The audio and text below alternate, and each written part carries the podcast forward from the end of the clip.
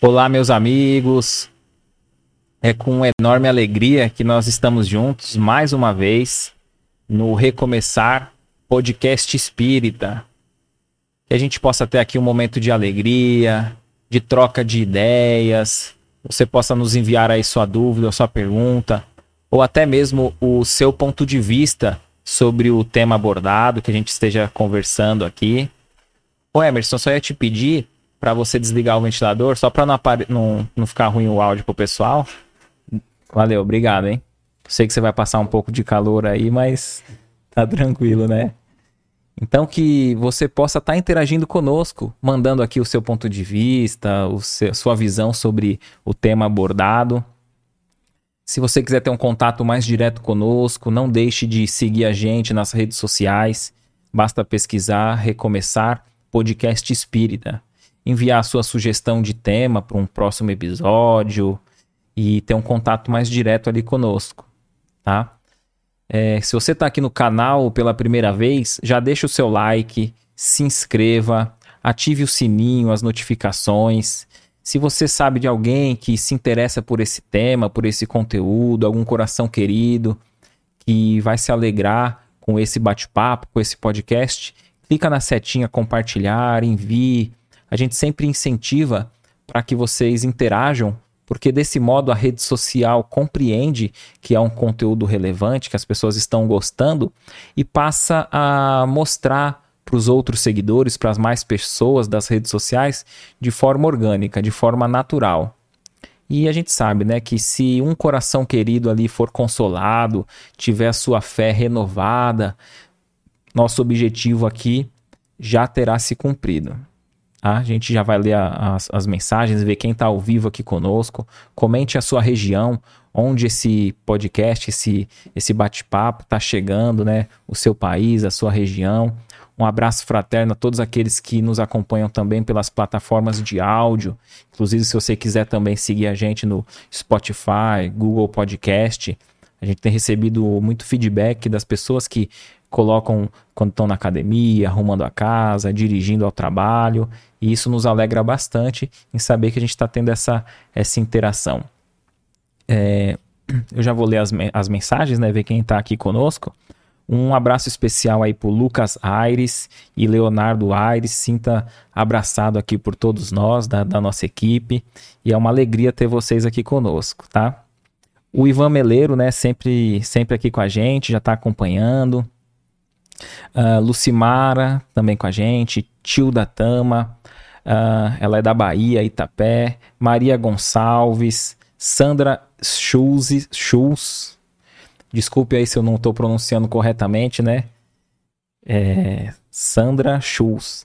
Mônica Souza, da Espanha, acompanhando. Jaqueline Pereira, de Alfenas, Minas Gerais. Joilson Marinho, de Salvador, Bahia. A Sandra é de Santa Catarina. Nosso abraço fraterno a todos aí de Santa Catarina. E a Márcia Gonçalves é de São Gonçalo, no Rio de Janeiro. Estamos acompanhando aqui na, na outra plataforma também, todas as redes, para que a gente possa interagir com todos nesses minutinhos iniciais, onde a gente já vai preparando aqui. Ó, a Célia Regina sempre com a gente. É, Marileide Ribeiro, do Rio de Janeiro, também aqui conosco. Então, nosso abraço fraterno a cada um de vocês. Uh, lembrando que na semana passada, né, quem quiser acompanhar, teve o, o episódio uh, As Parábolas de Jesus, parte 1, né, onde a gente deu início né, com, com o Antônio Jesus, que está aqui com a gente, Antônio de Jesus, que está aqui com a gente, e ele falou sobre as parábolas né, de Jesus, mas tinha bastante conteúdo ainda e ele gentilmente aqui, né, veio, retornou já nessa semana seguinte. Então, se você chegou nesse episódio, o outro está disponível, você pode é, ver o primeiro, em que ele explica o significado da parábola e a importância desse método né, de transmissão de, de educação, de ensino, é bem interessante.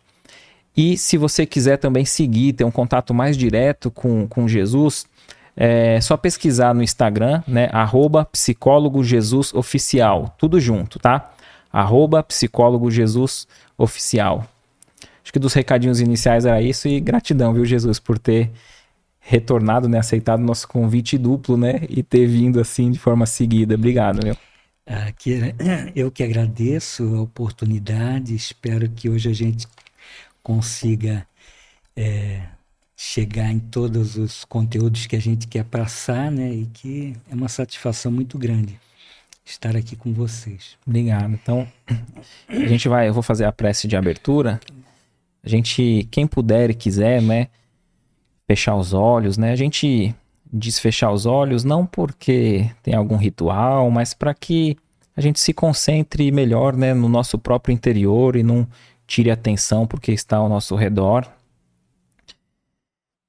De modo que a gente vai elevando nosso pensamento a Deus, agradecendo por essa oportunidade de estarmos aqui encarnados, por esse, essa experiência, mais um dia na matéria, podendo servir, aprendendo, mesmo através das dores, das lutas. Agradecemos a Jesus por todo o seu evangelho de luz que temos nos empenhado em aprender, como na noite de hoje, abordando aí as parábolas. Rogamos a espiritualidade que possa nos auxiliar nesse momento, para que a gente fixe o ensino no nosso intelecto, no nosso saber, mas também que a gente firme um compromisso com nós mesmos de colocar em prática. Que a gente possa ser ali um imitador do Cristo no dia a dia, colocando em prática todo o seu ensino, toda a sua luz, consciente que Ele é o caminho, a verdade e a vida. Rogamos também para aqueles nossos irmãos que estão acompanhando aqui, que apesar de não estarmos juntos de forma física, mas estamos unidos no mesmo ideal, o aprimoramento individual e coletivo, que essa luz do mais alto, juntamente com o mentor individual de cada um, possa envolvê-los, que onde tiver ali uma doença, uma enfermidade física, psicológica, mental, possa ali estar sanando, que possam estar sendo consolados por aqueles que estão sentindo a dor da saudade, por conta daquele familiar, daquele coração querido que voltou para a verdadeira vida, para a pátria espiritual, que eles se sintam abraçados, deixando libertar qualquer pensamento de tristeza, de ódio, de abandono da vida. Que Jesus, nossos irmãos de luz, possam dissipar todas as trevas da ignorância, convertendo qualquer algema, algemas de ódio em laços de amor. E assim a gente vai nos preparando para compreender da melhor maneira possível a lição de hoje. Assim seja, graças a Deus.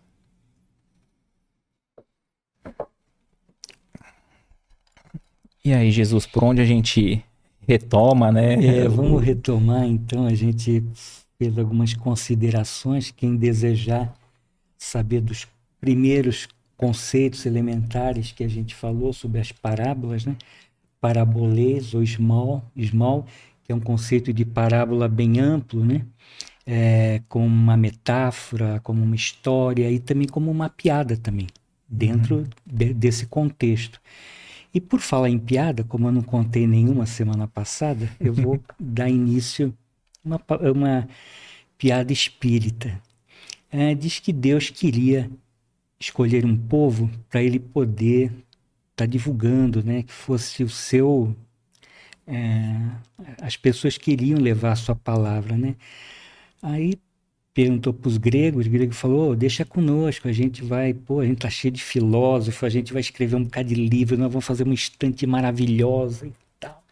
Aí Jesus falou, é, tá bom, obrigado. Aí chegou lá para os romanos, não, deixa, Senhor, deixa aqui conosco, nós vamos criar pontes, edifícios, nós vamos construir carros, vai ser maravilhoso. Construiremos, construiremos uma cidade maravilhosa para divulgar toda a sua doutrina, suas leis.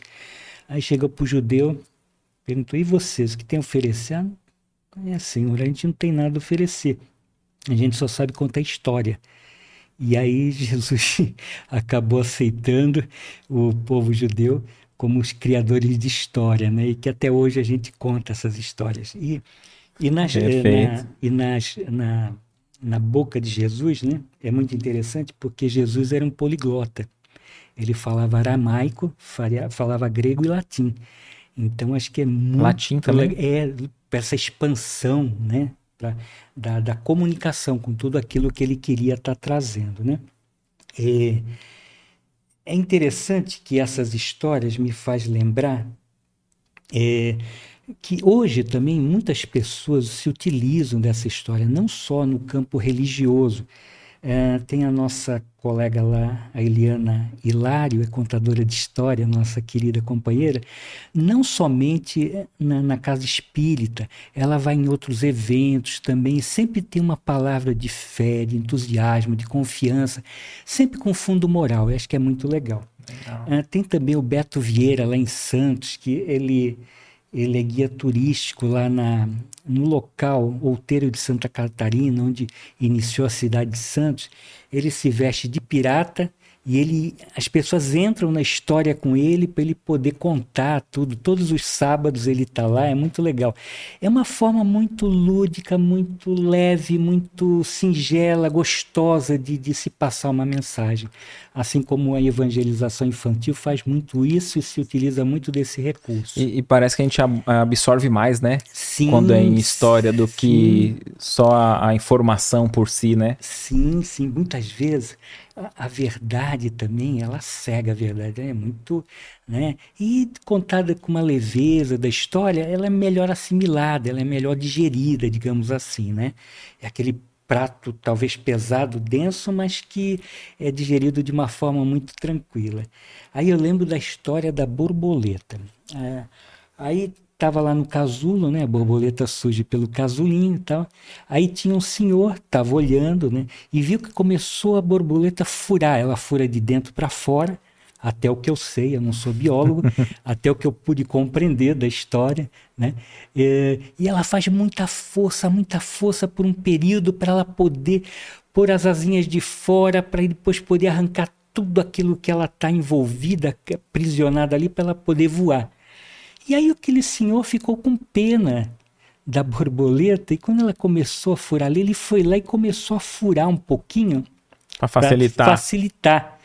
E aí aquelas asas não estavam prontas. O que, que aconteceu? Ela caiu, caiu no chão, ela começou a se arrastar, ela não tinha mais apoio aonde quando ela bate as asas ela está levando sangue para as asas. Tem um processo biológico que faz com que ela se fortaleça e tudo tem o momento e a hora de romper aquilo né?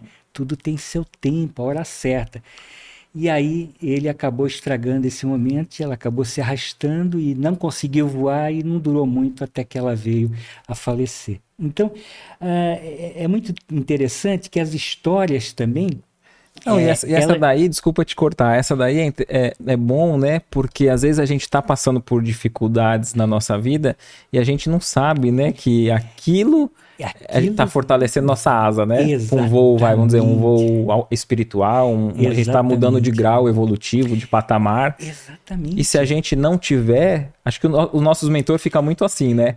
Do nosso lado, torcendo por nós, mas sem furar nosso casulo, né? Exatamente, exatamente. Respeitando aquela é... condição, aquele momento.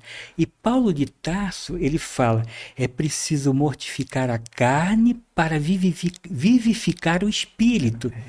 Né? E ele compara também as gestantes, né? Quando a gestante está nas dores do parto é porque vai ter o rebento, vai ter o nascedouro, de uma nova vida, de uma nova, é, ter uma nova condição de existência. Falando do plano espiritual também é assim. Muitas vezes as nossas provas, quando são muito difíceis, quando a gente passa por sofrimento atroz, uh, possivelmente aquela, aquela uh, encarnação está sendo de muita importância, de muita valia para ganhar esse, esse grau, esse upgrade dentro da, da espiritualidade, dentro da vida cósmica como um todo, né? É Perfeito, é muito bem colocado. É. é. Nós vamos então direto ao ponto. A quarta é parábola das bodas. É, diz que havia um rei que queria celebrar as bodas para o seu filho, né, um casamento e tal, e aí pediu que os seus servos fossem convidar né, é, para festas. E não aceitaram. Aí depois mandou outros servos, né? Aí ele já havia matado um boi, um boi cevado, né? Que é um boi gordo e tal, próprio para a refeição que ele queria, né? E aí é, não vieram essas pessoas que convidaram, alegaram que tinham que ir para os campos, tinham muitos negócios, estavam muito preocupados com, né, é, com o material. É, aí acabaram maltratando e ultrajando ainda esses servos. E aí, por fim, o rei irado, ele pegou, pediu para suas tropas exterminar todos aqueles, aqueles assassinos, incendiar toda a cidade. Disse aos servos: é, Nós preparamos então a festa, né? E tem pessoas que não são dignas de participar desse banquete. Vai em qualquer lugar, em qualquer encruzilhada, quem vocês encontrarem, um aleijado, um cois, um coxo, um doente, um, né, um enfermo, um, um ignorante, um pobre, qualquer criança, rico, idoso, é, traga aqui que nós vamos fazer essa festa. Qualquer que seja ele, nem que sejam pessoas que não sejam boas, pessoas que não entendam. E aí a sala nupcial estava cheia. O rei conseguiu arrebatar todo mundo. Só que aí ele percebeu que um não estava com a roupa nupcial. E perguntou: Como entrastes aqui? Prenda os pés e as mãos, sacrifique ele, leve para o inferno e cuide. Muitos serão chamados e poucos os escolhidos. Aquele, de certa forma, não estava preparado. O que, que é essa veste nupcial? É o nosso perispírito. É a nossa roupa, a nossa condição espiritual que a gente uh, que a gente uh, consegue tecer através das nossas experiências, das nossas boas ações, né? É, para que a gente possa ter uma condição de chegar até a virgindade espiritual. Né? Se libertar de todas as mazelas, de todos os maus, de todos os sentimentos é, imperfeitos que porventura dificultam essa nossa é, permissão a entrar nessa festa, nessas bodas, nessa metáfora que é o reino de Deus. É, Deus não poupa sacrifício nunca, nunca, com trabalho, com sacrifício e tal, para que a maior número de pessoas possam participar desse banquete dessa festa que ele coloca o reino dos céus. Verdade. E ele faz uma retrospectiva histórica aqui. É muito interessante.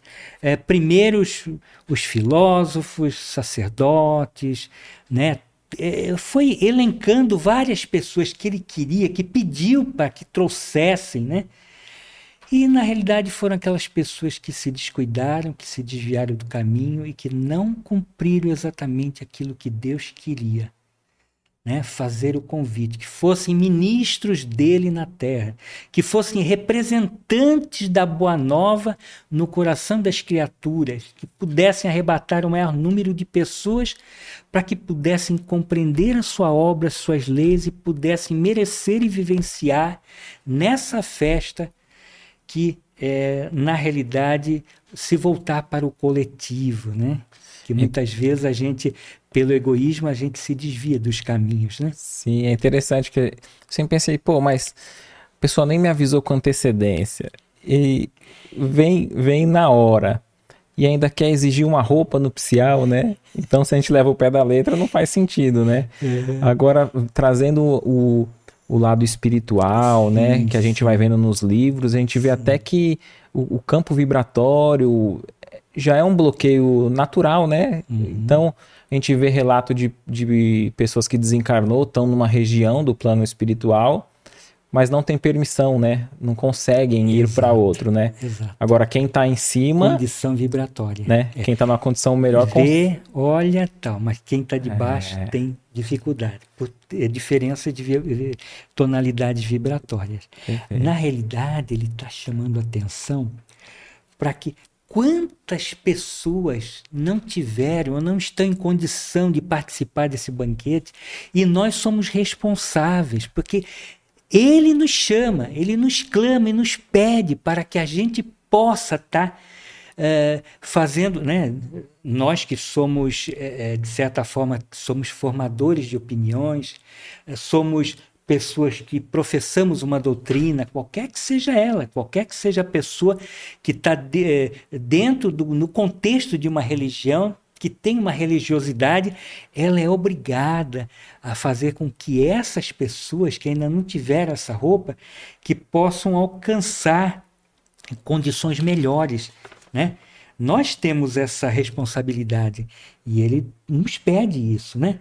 É, e ele fala de é, iguarias, uma variada iguarias, né? uma mesa farta, tudo. Ele está querendo dizer é, da, da, do alimento espiritual, daquilo que a gente está oferecendo. Né? Será que nós estamos fazendo caridade para as pessoas? Será que nós estamos sendo indulgentes para com essas pessoas? Nós estamos eh, mostrando caminhos retos, probos. Nós estamos colocando Jesus como modelo maior. Né? Então, cabe a nós, nós temos essa responsabilidade de fazer com que é, esse banquete, essa festa no céu, no reino de Deus, ela possa se se arranjar, possa se concretizar também a partir do nosso esforço, né, no e, dia a dia. E, e, Jesus se valia de imagens fortes, né? Porque senão a gente não ia entender, né? Eu digo, a gente, o, quem estava na, na, na, na época, no período, e até uhum. os, muitos nos dias de hoje, né? Uhum. Porque ele se vale assim de um banquete, de um. Porque se fosse falar algo espiritual, ainda era muito abstrato, né? Pra... Sim, sim. As pessoas não, não iam compreender, Tinha que né? partir daquilo que eles conheciam, é. porque o povo principalmente o povo judeu, era muito festeiro. Né? Sim, Tinham sim. várias, né? Eles, uma, Pentecostes. É, uma boda várias... era, era três dias seguidos, né? Sim, sim. Tinha dois momentos. Tinha um momento que o, o, o, o rapaz, o pretendente, a família, dava os dotes, né? Sim. Aí depois é, eles não tinham contato, isso ia mais ou menos um ano, para depois ter o contato físico para ter uma outra festa. Isso é, é, interessante. Tinha dois momentos. Então era muito. É, então era é muito pertinente, muito dentro do contexto Sim. do que ele falava. Então, é, iguarias tanto espirituais como também para fortalecer o corpo. Deus não dá terra. Tu joga uma sementinha lá, tu não precisa fazer nada.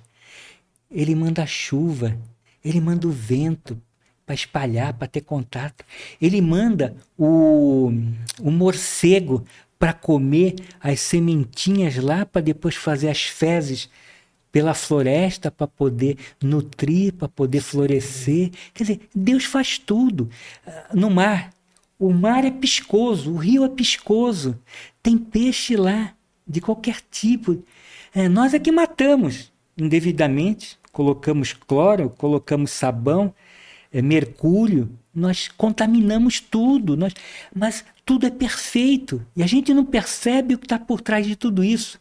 Deus mandando alimento, Deus nos renovando, Deus unido conosco nessa comunhão de amor e de felicidade, nesse verdadeiro banquete que já é aqui Sim. e nós não percebemos. Verdade. É, então, os primeiros convidados eram os sábios, os sacerdotes, doutores, que ninguém melhor que eles para representar, né? É, que eu falei, formadores de opiniões, padrinhos e guardiões do noivo, né? De Jesus, né? É, multiplicadores da festa, da abundância do rei, né? É, poderiam melhor participar de tudo isso e apreciar. a sabedoria do Mestre, a cura dos enfermos, a, a multiplicação, a materialização que ele fez, todas as coisas que ele nos trouxe e que é, muita, é, muitas coisas se perderam, as pessoas desviaram o olhar para novos interesses, pensaram no seu próprio umbigo, ficaram com medo de abrir mão das coisas que na realidade são supérfluas, né? É, só é real aquilo que é, é, invisível aos olhos, aquilo que a gente pode levar, não é aquilo que a gente está pegando, né? E, e, é interessante que muitos naquele período perderam uma oportunidade, né? De ter mais contato direto com Jesus, ter aproveitado esses convites, né? Mas às vezes eu, eu é, reflito e conversando com amigos assim, falo, pô, dá a impressão que se a gente tivesse lá, a gente teria aceito, né? Mas é difícil porque, primeiro, que hoje a gente sabe o que Jesus representa, mas na época, talvez o pessoal tinha preconceitos ali enraizados sim, que não, não, ele sim. vai ser o Messias, não, ele não seria o Messias. Sim. E outra, é, vamos supor, Pedro. Ah, Pedro abandonou o barco, vamos dizer assim, para uhum. ser pescador de almas, né? Uhum. Para seguir Jesus. Uhum. Mas a gente fala assim: ah, hoje eu abandonaria um barco. Tudo bem, porque hoje a maioria de nós não, não vive de um barco, não, não é a fonte de renda o nosso ideal né, maior. Agora, se, se talvez a gente tivesse a oportunidade, ó, segue um desconhecido ali que fala coisas boas, e só que assim, você vai ter que abrir mão do, da tua profissão, daquilo que você. da tua família. Não é. Já muda a, a, a comparação, já muda de figura, né? Sim, sim, sim, sim. É, é difícil a gente é. pensar né, dessa forma, né? Puxa, abandonar tudo, deixar tudo em função disso, né? Imagina naquela época, porque eh, eh, Jesus estava ali numa linha muito tênue, né? É, aqueles que excomungavam, negavam, é, odiavam e aqueles que, puxa, que colocaram nele toda né, toda esperança Sim. de tudo aquilo que há 800 anos né, já é, é, o, já anunciavam já ele, né? anunciavam né? Isaías né que é, que é o, é o, é o profeta de Jesus né já já anunciava né então estava todo mundo naquela esperança que pensavam que era alguém que ia libertar do povo romano, que era é, uma questão material e que na realidade era uma libertação muito maior, né? Sim, é sim. interessante.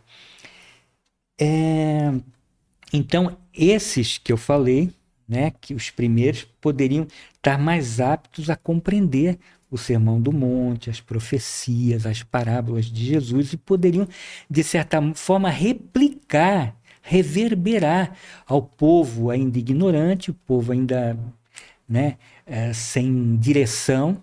Né? É, hoje, o, o, o homem tem posses, né, a sua inteligência, é, são, é, são como é, hoje as pessoas né, é, que têm condição, têm posses, né, inteligência, mas se dão por escusados. Né? É, estão muito preocupados com seus afazeres, com seus ganhos, com seus interesses e que não abrem mão disso, exatamente isso que você falou. Os segundos, outros, são protestantes, católicos, nós espíritas também, né? É, que é, agarram os servos encarregados do convite e os trajam-nos, é, o, né, ultrajam, é, ou seja, desviam a palavra. Né? Muitos, por interesses mil, né, por deturpação do, do, das próprias palavras de Jesus, acaba passando uma mensagem, exigindo né, algo que na realidade Jesus não pediu. Jesus pediu só que amar o próximo como a si mesmo é Deus sobre todas as coisas. Ah, né? Não precisa ritual, não precisa é, é, é, castigar, não precisa isso, aquilo. Não né? precisa pagar pedágio. Pagar pedágio. É, exatamente, sabe? É, é, pediu coisas simples.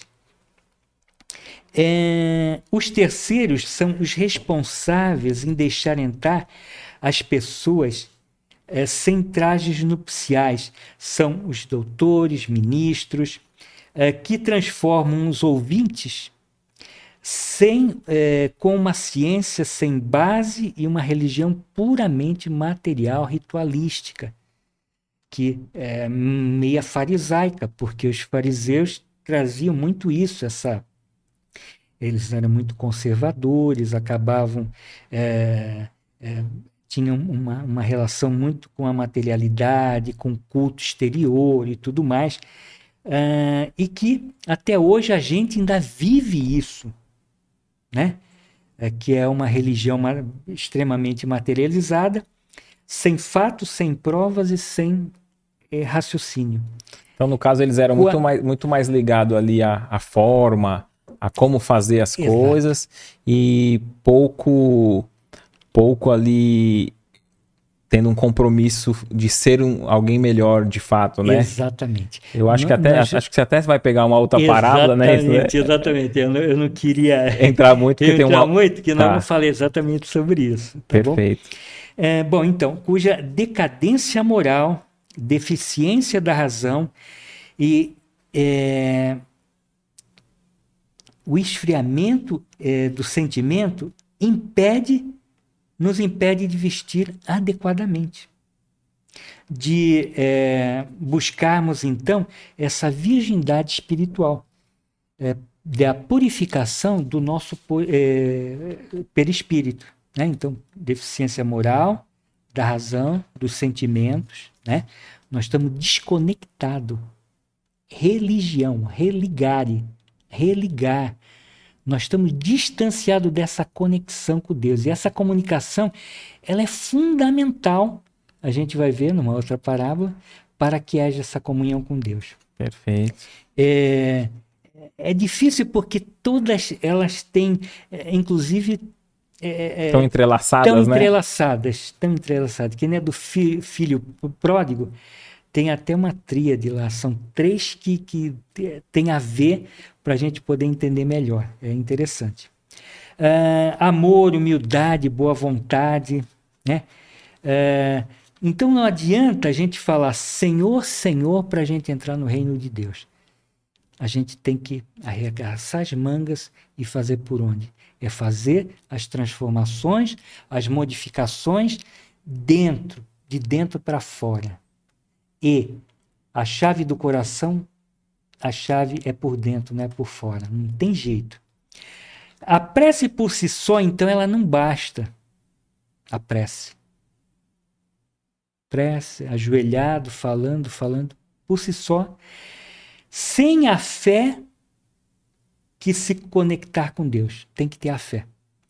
É, e a reforma íntima que possibilita a adequação da condição para que a gente entre no reino de Deus.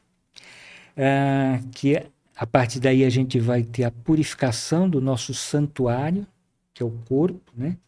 o santuário do espírito, que é o corpo, e o espírito imortal, é, através, do, através do perispírito, né? de ganhar essa, essa modificação. A, até mesmo aquela resposta que Por... Jesus dá para que tem uma moça que fala assim, né? Ah, meus dois filhos, põe ele sentado à esque... um à sua esquerda e outro à sua direita, e Jesus responde, né? Que não é ele, é, é Deus quem decide, algo assim, né? Tô resumindo. Uhum. Já, já é nesse, mais ou menos nesse sentido, né? Que assim, não é. Acho que não tem um jeitinho, não tem um jeitinho, né? De pô, libera a entrada dele aí. É, costumo dizer que Deus é brasileiro. É, mas então, nem, nem o jeitinho brasileiro não, não funciona. Jeitinho, é, né? Não funciona. Realmente é mérito, é, é esforço mérito, próprio. É isso. É per si, é cada um. Quando eu falei arregaçar as mangas, é porque uh, a evolução sou eu que decido, sou eu que dou causa, sou eu que burilo, sou eu que movimento, sou eu que alimento dentro de mim essa esperança, essa modificação e cresço para Deus. Não é Deus que vem buscar, nós que vamos buscar a Deus. Nós que vamos ver na sua mensagem redentora, renovadora, de renovação da vida, é quando a gente vai entender e a gente vai buscá-lo. E as parábolas também eram um pouquinho de deixar esse esse feeling, né? Para que as pessoas pudessem buscar essa compreensão e quisessem saber mais. e fossem, na realidade, é, dar continuidade a seguir Jesus. Perfeito. É, por isso, chamar todos os indivíduos de boa vontade nas sarjetas, nas ruas, doentes, ainda que sejam pessoas ignorantes, é, são pessoas que não têm representação e não têm roupa nupcial, não estão preparados, mas cabe a nós, né, é, religiosos, formadores de opiniões, pessoas de boa vontade, pessoas caridosas, que busquem melhorar essa condição para que todos participem desse banquete. Eu não posso pretender que, Ana, eu pô, já tenho uma roupa, eu tenho um smoking, tenho um smoking, mas é. eu não posso me sentir feliz se o meu irmão não pode adentrar comigo no mesmo banquete, usufruir das mesmas coisas, ter as mesmas é, condições e participar das mesmas benesses que eu naquele momento me encontrava. Como nós falamos sobre Bezerra de Menezes na, na live passada, que negou condições maiores para poder ficar ao lado do seu povo, de quem ele tanto ama, que somos nós aqui, né, da é. terra, né, interessante, né? Então, é, assim, é, nós precisamos pensar dessa forma. Eu não posso ficar feliz eu estando feliz e olhar para o lado e ver que nem todos estão. Não, às vezes a gente fica imaginando, né? Ah, vou reencarnar, vou dar o meu máximo para que. A gente vê muito comentário assim: ah, tomara que eu já não precise reencarnar na Terra mais, né? De muitos que querem evoluir, avançar para outros mundos. Mas aí eu fico pensando: e aqueles que a gente ama, se por acaso não acompanhar uma possível evolução nossa e ficar, né? A gente vê o livro, é, se eu não me engano, é Renúncia, que no início já começa com com a benfeitora espiritual, é o nome de uma cantora, né? Eu vou lembrar. E ela tá, no, ela tá no plano espiritual, mas ela tá num outro mundo já muito mais avançado e ela deseja é, reencarnar na Terra, porque tem alguma pessoa querida dela na Terra e ela quer auxiliar. Então eu fico imaginando, né, dentro dessa linha que você colocou, como seria para nós, né, poder, é, por mérito próprio, esforço, um mundo mais avançado. Aí você fala, ah, legal, e aí, mas quem veio junto? Pô, mas e aí? Exatamente. E aquela minha mãe, meu irmão, minha filha? Então, eles ainda têm algumas coisas a trabalhar. Como é que você fica feliz? Como é que a gente pode ficar plenamente feliz na Terra, sabendo que tem pessoas necessitada, a consciência não permite. Exatamente. Né? É, às vezes é uma experiência até é o interesse dela, ela buscou aquilo, ela quis, quis mudar de vida, quis ganhar dinheiro, ela quis produzir e tal. Só que lá na frente, às vezes, ela vai pôr a mão na consciência.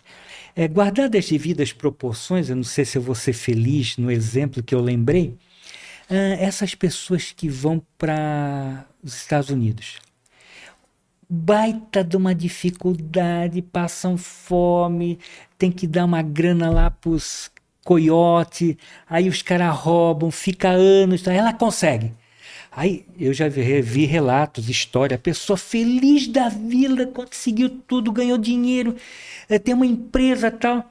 E aí o que você mais gostaria de fazer? Putz, eu gostaria que todos os meus familiares pudesse estar aqui, ou eu estar tá lá.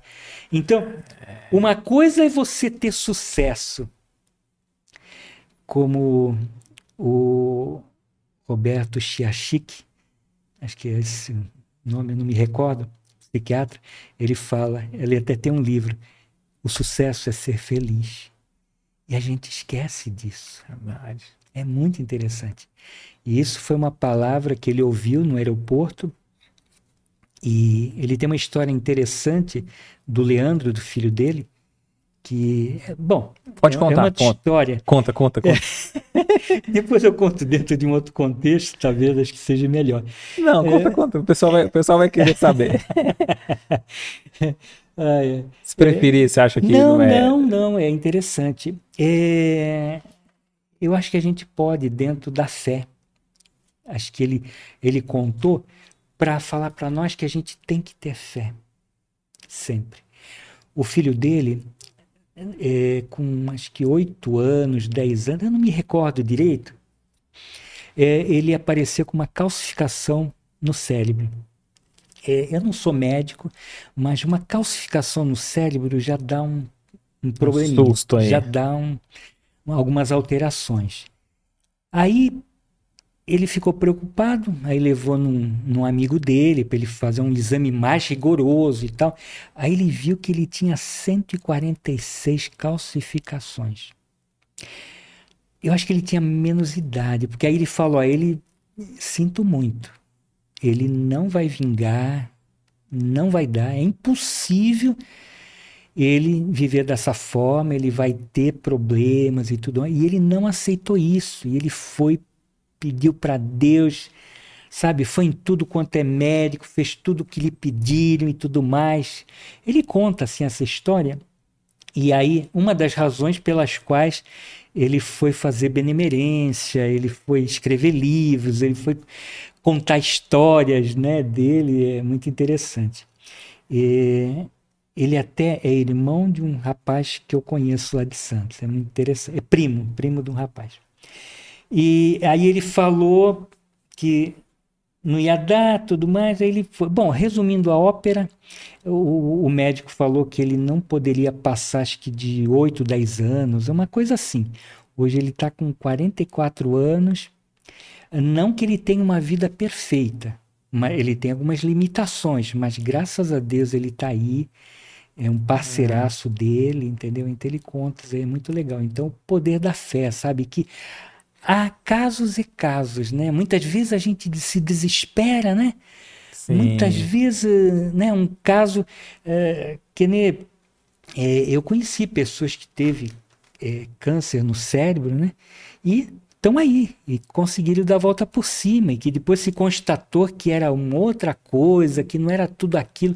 Porque às vezes, dependendo do tipo de exame, você vê lá uma manchinha preta, disforme e tal, mas nem sempre você sabe da condição, da implicação ou da dinâmica que aquilo tem em todo o processo, né? Então, é, acho que é só para a é, gente falar da fé, né? Tem até é o, o, Divaldo, o Divaldo Franco conta, né, que um médico falou para a mãe dele, ó, se você tiver esse filho aí, você vai, você vai morrer no parto, porque é muito complicado tal, e era, era a gestação dele, né? E a mãe dele falou, não, eu vou, eu vou ter, né? O, e o médico aconselhava que, que ela optasse pelo, pelo aborto, né? Uhum. E ela não, com fé ali, tudo levou a gestação e aí ele fala, graças a Deus, né? Porque senão talvez ele poderia não ter reencarnado naquele momento e e a mãe Muito dele não, não desencarnou no parto, deu, deu tudo certo, Muito né? Então, né? às vezes a, a nossa fé e, e levar adiante Sim, ali. Sim, porque nos propósitos de Deus, né, ninguém tasca, né? Ah, você me fez lembrar também uma pessoa que eu conheço que pela condição dela, pelo problema que ela tinha, ela não viveria mais que 10, 12 anos e, e ela está na faixa de uns 38. Então, essa eu conheço também. Então, assim, que ne, na outra live que vocês devem assistir, o, o Éder falou é, que Deus escreve certos por linhas certas. É, isso é. que às vezes a gente fala, né? Deus escreve certo por linha torta, né? E a gente comentou que Deus escreve certo por linha certa. Às vezes é a gente que. Exatamente. Nós é que deturpamos. Verdade. Nós somos o deturpão. É isso. ai, ai. Então, assim. É... Então, ainda que tenha dificuldades esses que a gente traga, a gente deve. Ah, é fazer com que eles se aprimore, fazer com que eles tenham condições, né? Preparar os escolhidos, não escolher os preparados, né? É, nós estamos aí para fazer com que todos nós cresçamos juntos, né? É, nós, eu vejo assim, como humildes alfaiates ou costureiros de Deus. Perfeito. Colaboradores da alta costura do reino de Deus. Né? Tecer assim novas vestes para cada cidadão de boa vontade, amigo ou inimigo nosso, não importa, que são nossos parceiros de caminhada. Verdade. Né? Estamos e, a e, caminho da luz. E muito bem colocado, né, é... né? Que você desculpa te cortar o raciocínio que você tinha dito, né? É, não, não independente da religião, né? Não, o nós não é só o espírita, né? Independente da religião que tá. E eu acho que até mesmo o conhecimento em geral, né? Até mesmo um ateu que, que, que conhece uma profissão, que conhece um, um. que tem um saber, né? Acho que quem sabe mais auxilia quem sabe menos, né? Quem pode mais, tem mais recursos, auxilia aquele que não tem, né? Acho uhum. que mesmo fora do campo do campo religioso, é, a gente tem esse compromisso como cidadão, né? Como sociedade, né? Sim. Quando a gente morrer, não vai ter uma tabela, uma tabuleta lá, é. espírita, católico, não tem tabuleta. Você deu mil passes. É, exatamente, deu mil passes. não, tem, não tem essa. Não, não tem. Não tem. É, é, fora da caridade não há salvação. Perfeito. Ponto final. Ponto. Né? É, então, nós somos encarregados da alta costura, de tecer novas roupagens, não somente para os outros, para nós também, né? Carentes de adequação de roupas na purificação do seu perispírito, para que a gente colabore com essa virgindade espiritual, para que todos nós possamos caminhar juntos. Não eu, mas todos nós. Ubuntu. Perfeito. Né? Todos nós caminhando para Deus. O coletivo. Nós perdemos essa noção de coletivo. Quando eu, eu jogo lixo na minha casa, quando eu jogo alguma coisa lá no vaso sanitário, que a esposa chia e tal, ah, não, eu não estou prejudicando a minha casa, eu estou prejudicando o universo, eu estou, né? é muito mais amplo. Então, assim, e também é, é termômetro, né? É um termômetro. Opa, saber qual é o comportamento daquele, daquela pessoa, né? É, porque quem faz dentro, que faz as escondidas, faz, né? Então nós temos que ter é, sinceridade, verdade. Eu sou o mesmo lá fora ou aqui dentro. Não tem não tem outro. É, o, o, caráter é fazer o certo quando ninguém está olhando, né? Esse é exatamente. O desafio essa é a medida. Nosso é esse, Essa né? é a medida. Ah, pô, é muito interessante. É, a minha, minha ex, ela era budista. E, e, e elas falavam lá, quando elas faziam evangelização para as crianças, falavam que, olha, o espírito ouve e vê. Nossa, isso trazia uma verdade embutida e uma responsabilidade. Né? Eu não posso julgar, não posso falar mal de alguém que eu não posso falar pela frente, que eu não posso ser pela frente, eu tenho que ser o mesmo. É, eu não, né? é muito interessante. Tem uma verdade aí que é bastante interessante. Podemos é. passar para juiz iníquo? Perfeito. A, pala, a, parábola do juiz. Do juízo, juiz iníquo. Iníquo significa. Perverso, eh, sem justiça, criminoso. É, juiz. Tinha um juiz que não temia Deus e não respeitava os homens. O cara chegava lá, canetava. E aí veio uma viúva pedindo Por favor, me defenda, tem uma demanda assim e tal. E. Ah, tá, a senhora volta semana que vem. Ah, tá, isso aqui temos que esperar o advogado. Não, a senhora. Uh, e foi empurrando com a barriga. Fórum está em recesso. Fórum, é, o fórum tem recesso. Estou de férias. Né? É, te lembra alguma coisa? É. É, aí o juiz. Caramba, mas essa velhinha chata, meu. Puta. Sabe de uma coisa? Ah, eu vou julgar essa mulher, pelo amor de Deus. Ah, se eu me vi livro dela, né? Ah, se ela não me incomoda nunca mais. Perfeito. Ai, ai. E aí, Deus faz justiça para os indivíduos que oram, né? que não desistem, que perseveram, que têm fé mesmo a contragosto, mesmo a gente pensando revoltado, chateado, achando que a gente está, sabe? Não, na realidade, naquele momento é Deus que tem a mãozinha ali. É, embora às vezes demore, é, Deus não descuida. Deus tem uma lente de aumento que você nem imagina. É melhor que os né? Os telescópios aí. Os telescópios que estão por aí. Então ele vê, ele enxerga muito mais, enxerga até por dentro, cada coração, cada sentimento, cada pensamento. Então, na esfera eh, moral, mesmo na terra, né, um juiz é,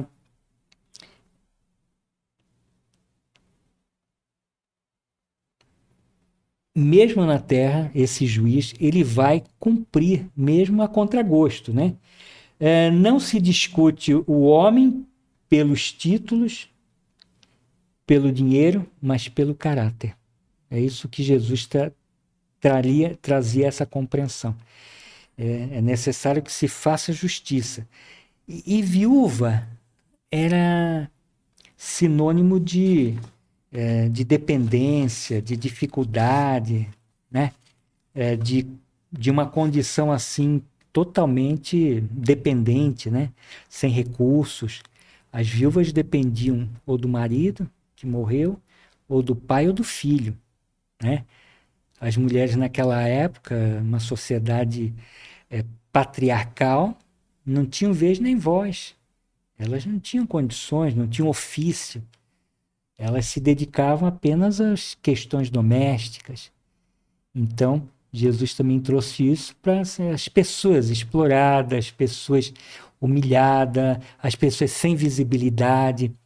Até na Idade Média, a mulher acreditava-se que não tinha alma, só para a gente ver a dimensão disso. Né? Imagina como é que era dois mil anos. Né? Sim, sim. É, então, o juiz realmente fez justiça, mas somente para livrar a pele dele, não foi para fazer justiça.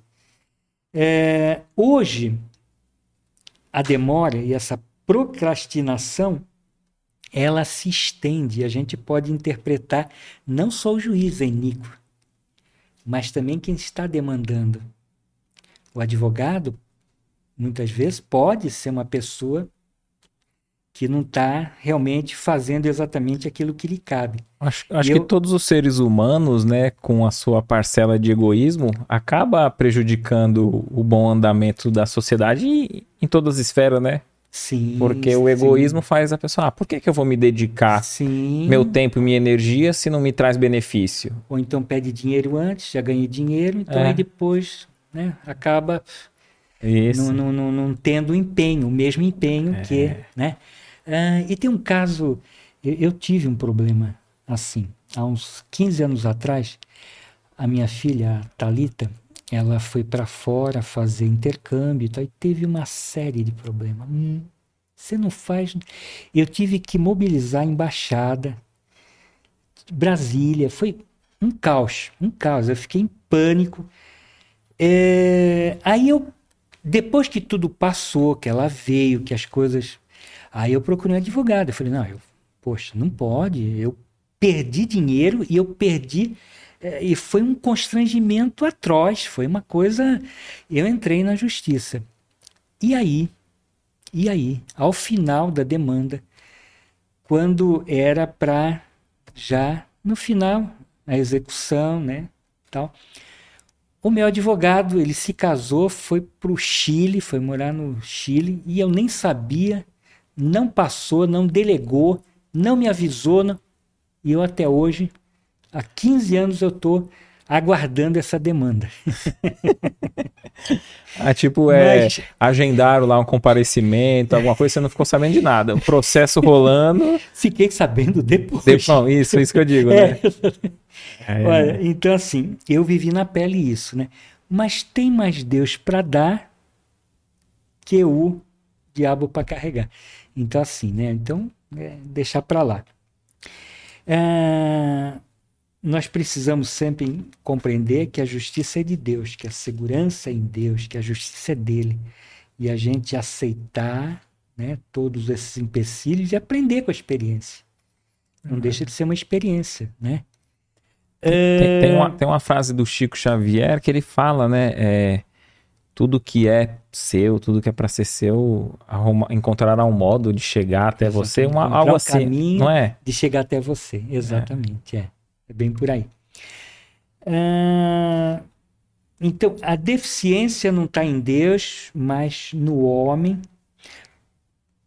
ah, por falta de confiança, de fé, de perseverança. Muitas vezes Deus bate a nossa porta e a gente não ouve, a gente não abre.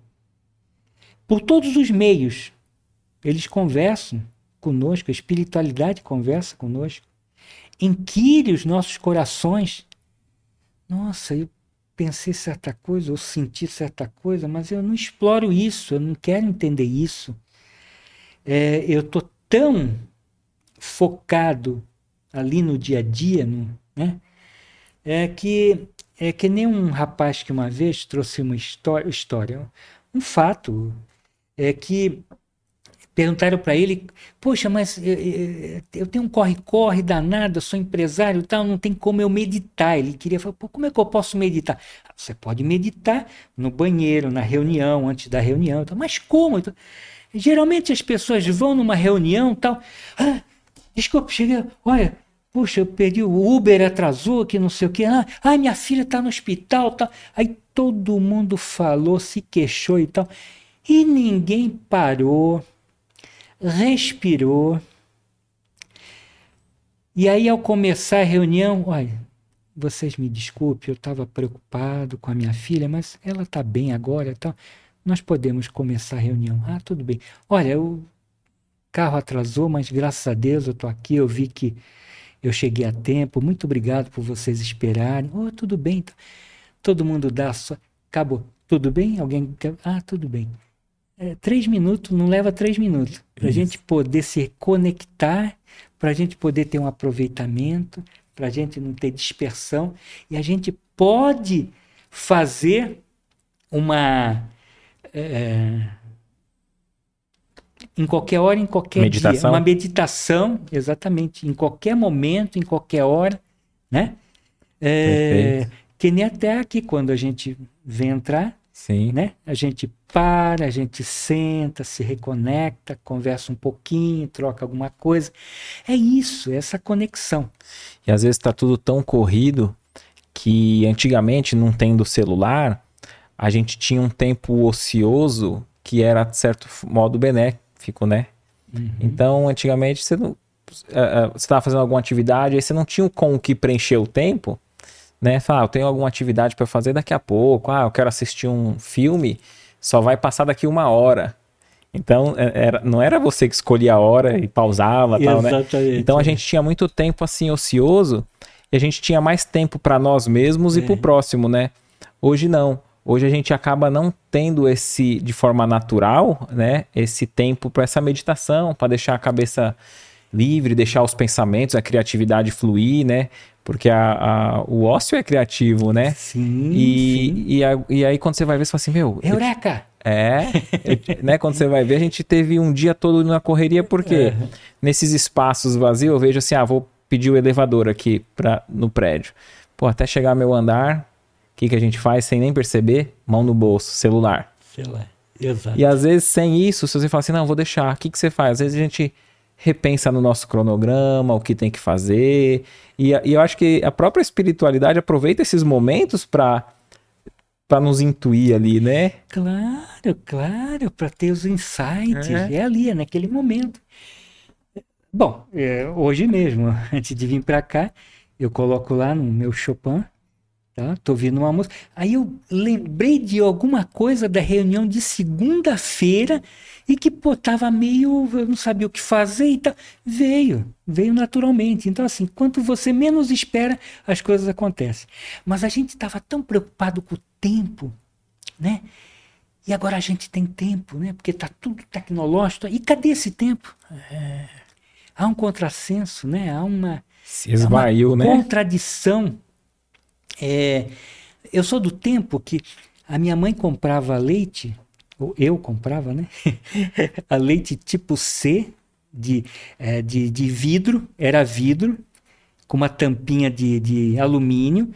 Aí punha na leiteira e eu esperava ali para ferver o leite. Eu sou desse tempo, né? E hoje a gente tem tudo à mão. Hoje tem o iFood. É, liga a minha filha. A minha filha é tecnológica. Ela vai em casa, ela tudo que eu quero, ela pede. Nem liga, né? É só. Eu, aí eu falo, filha, mas eu tenho que ir, porque, pô, é que eu moro no nono andar. Eu, às vezes, desço a pé, subo a pé. Eu falo, pô, se eu não fizer isso, é o mínimo.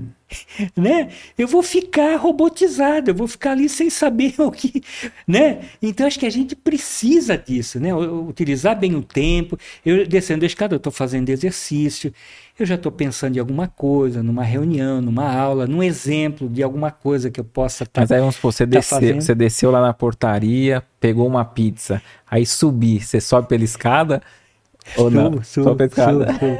Não todo dia. Não, não Cara. todo dia. É, não todo dia. Sabe? Não, mas é, mas é semana, é. Mas é, porque senão a gente fica semana. Assim. A gente fica muito. Confesso, é. eu chegava no quarto andar, juro por é. Deus. É. Aí depois no sexto. Aí depois no nono. Agora é só. Amenizou, né? Não, mas é, um pouquinho. A gente vai, pega o carro, é. vai pro, de carro, vai para isso, vai para aquilo. Aí vai, no, vai fazer os exames médicos, ó, você precisa de atividade física. Aí a Exatamente. gente pega o carro para ir para academia para subir numa esteira. Quer dizer. Exatamente isso. Não, é uma coisa que não está batendo. É, né? é, é tão contraditório. É. Né? A gente vive essa contradição. Né? É muito, muito interessante. É, bom, então falei que é, Jesus chama, bate todas as portas, né? E ele encontra nossos corações vazios de fé, de esperança, de confiança, né? É, a iniquidade, segundo a parábola, é um incêndio devorador. É um aniquilamento da nossa consciência. É um a gente está maculando o nosso coração quando a gente não está fazendo exatamente aquilo que Deus espera que a gente realize para as pessoas. E quando a gente faz pelas pessoas, nós estamos falando para nós mesmos. E a gente difícil a gente acreditar nisso. Estamos, porque é, a gente cresce para Deus e evolui através desse contato com o outro. Né? E Jesus falou qual é o, o mais agradável a Deus, né? Qual é o é, Pedro, oferta. Né? A oferta, exatamente. Vai, reconcilia-te com teu irmão. Isso é o mais importante. Não adianta eu acender vela, não adianta eu ler é, 500 livros de Chico Xavier. Não adianta, se eu não colocar em prática, se eu não exercitar esse amor, né? Claro que com o outro a gente não vai ter o mesmo, o mesmo amor, o mesmo, a mesma vibração, a mesma condição, mas a gente tem que respeitar como pessoa que também está na nossa caminhada, que pode estar uns passos atrás, como pode estar uns passos à frente, que não importa. É alguém que junto nós vamos realmente chegar a Deus. Se a gente não der as mãos, com certeza a gente vai entrar Porque lá em cima. Já pensou, né? Aquela. E fica a reflexão pro pessoal que tá aí, né? Já pensou que se aquela pessoa que hoje a gente tá com raiva, já bloqueou no WhatsApp, a gente não quer falar, tem dificuldade de perdoar, a gente desencarna, chega no plano espiritual e descobre que a nossa missão de vida era justamente se dar bem com essa pessoa? E digo mais. Aí você chega lá no céu Ô oh, Deus, tudo bem? E Deus tem a cara dele. É. a face dele. É. O mesmo corpo. Caramba, Deus é tu, sou eu, é. sou eu, meu é. filho. E aí, como é que fica? Verdade. É, hoje, hoje, a gente pode estender essa iniquidade a todos os homens, a todos os lares, sociedade. É, a todos os governos sábios, né? todas as pessoas, iníqua, extensiva então a todos que podem servir retardam, que impedem, que são formadores de de opinião que estão aqui ali para poder sedimentar, alicerçar consciência, eh, formar caráter, auxiliar no, e não estamos fazendo? Eh, mesmo que a gente não faça nada, mesmo que a gente está em silêncio, mesmo que a gente acha que a gente não quer é, se comprometer com ninguém. Isso se chama ficar em cima do muro. Significa a gente não tomar posição. Significa a gente não auxiliar. Não é verdade? É, é, é perigoso. É muito perigoso. Tem aquele ditado, né, que uh, me preocupa não a arrogância e audácia dos, dos maldosos, mas o silêncio e a coisa dos, dos bondosos, dos que Bom. têm, né, dos bons, né? É interessante porque é, quando Jesus fala é, sim, sim, não, não, né? Sim, sim. É porque a gente deve decidir. Retomando até a, o, outro, o outro episódio anterior, né? Que você fala sobre a, as parábolas. Você vê que o primeiro multiplicou, o segundo, e o outro fala, tive medo. Tive em medo. algumas traduções fala, tive medo, e ele enterrou. Então quer dizer que muitas vezes a inércia é pior do que uma atitude, ainda que seja uma atitude limitada, não seja o ideal, né? Nos bastidores aqui você falou uma coisa muito interessante. É importante que seja feito e não perfeito. Isso. Você falou. Foi isso mesmo. Né? Nós discutimos aqui. É, melhor feito do feito que perfeito. do que perfeito. É. Né? Então nós não podemos nos furtar. Ainda que eu vá errar, ainda que não seja o melhor momento, ainda eu preciso ter uma atitude, eu preciso ter uma participação, né? Tem, eu lembrei, sabe do quê? De uma passagem que o Rossandro conta, que estava tendo uma briga num vilarejo assim, numa, numa ruazinha cheio de, de prédios, né? E apartamentos ali e tal, e um casal brigando de madrugada. Aí pessoal saía na janela, via um monte de luz acendendo, todo mundo, quer dizer, a vizinhança inteira acordou para olhar, né? Aquela briga do rapaz com a mulher e tal. E aí todo mundo pensou a mesma coisa. Ah, acordou um monte de gente, alguém já vai ligar para a polícia. Não, eu não preciso fazer nada. E todo mundo pensou igual, né? Exato. E, e se isentaram ali. E aí no outro dia teve a notícia que o cara espancou a moça, a moça veio a óbito e tal, né? Então quer dizer, se todo mundo é, tem esse mesmo partido, né? Essa mesma decisão de não agir, ela é pior, né? Melhor que tivesse tido duas, três, quatro ligações, não é isso? Exatamente. É, é pecar pelo excesso, não é, pela omissão. Isso. Né? Isso. Tá no meu livro. Perfeito. é, é eu, Inclusive, eu, eu lembrei... Quem, aproveitar o, o, o gancho, né? O pessoal que quiser ter acesso ao livro do Jesus, entre no Instagram dele, em contato com ele, arroba psicólogo Jesus oficial. E é, teve um episódio que você. Foi o primeiro, né? Que você teve aqui conosco, não foi? foi o primeiro. O primeiro. Eu me recordo, é. É, o primeiro episódio que você teve aqui conosco, a gente abordou mais o livro, o mostrou. Livro, né? tem, então, quem tiver interesse em saber mais, pode, pode procurar o primeiro episódio aqui no canal e você vai ter acesso. É, então, você me fez lembrar na, na live passada, nós falamos é, muito sucintamente, né, muito en passant, é, do é, TED Talks. TED Talks. Sim, sim. E, e também ele fala lá é, do óbvio. A gente peca pelo óbvio. É muito interessante. Eu estou aqui ensinando, aí eu falo, não, eu não vou comentar essa parábola, porque ah, todo mundo já conhece, pô, tá lá na Bíblia eu acho que é, todo mundo conhece. Então é perigoso quando a gente é for falar alguma coisa, dar um ensinamento, a gente acha que o outro já sabe. É mais ou menos assim, né? Ah, eu acho que todo mundo já ligou para a polícia, né? Isso. Então a gente peca pelo, pelo óbvio. Verdade. Achar que é óbvio que todo mundo. Perfeito. Né? É interessante. É, mas vamos lá.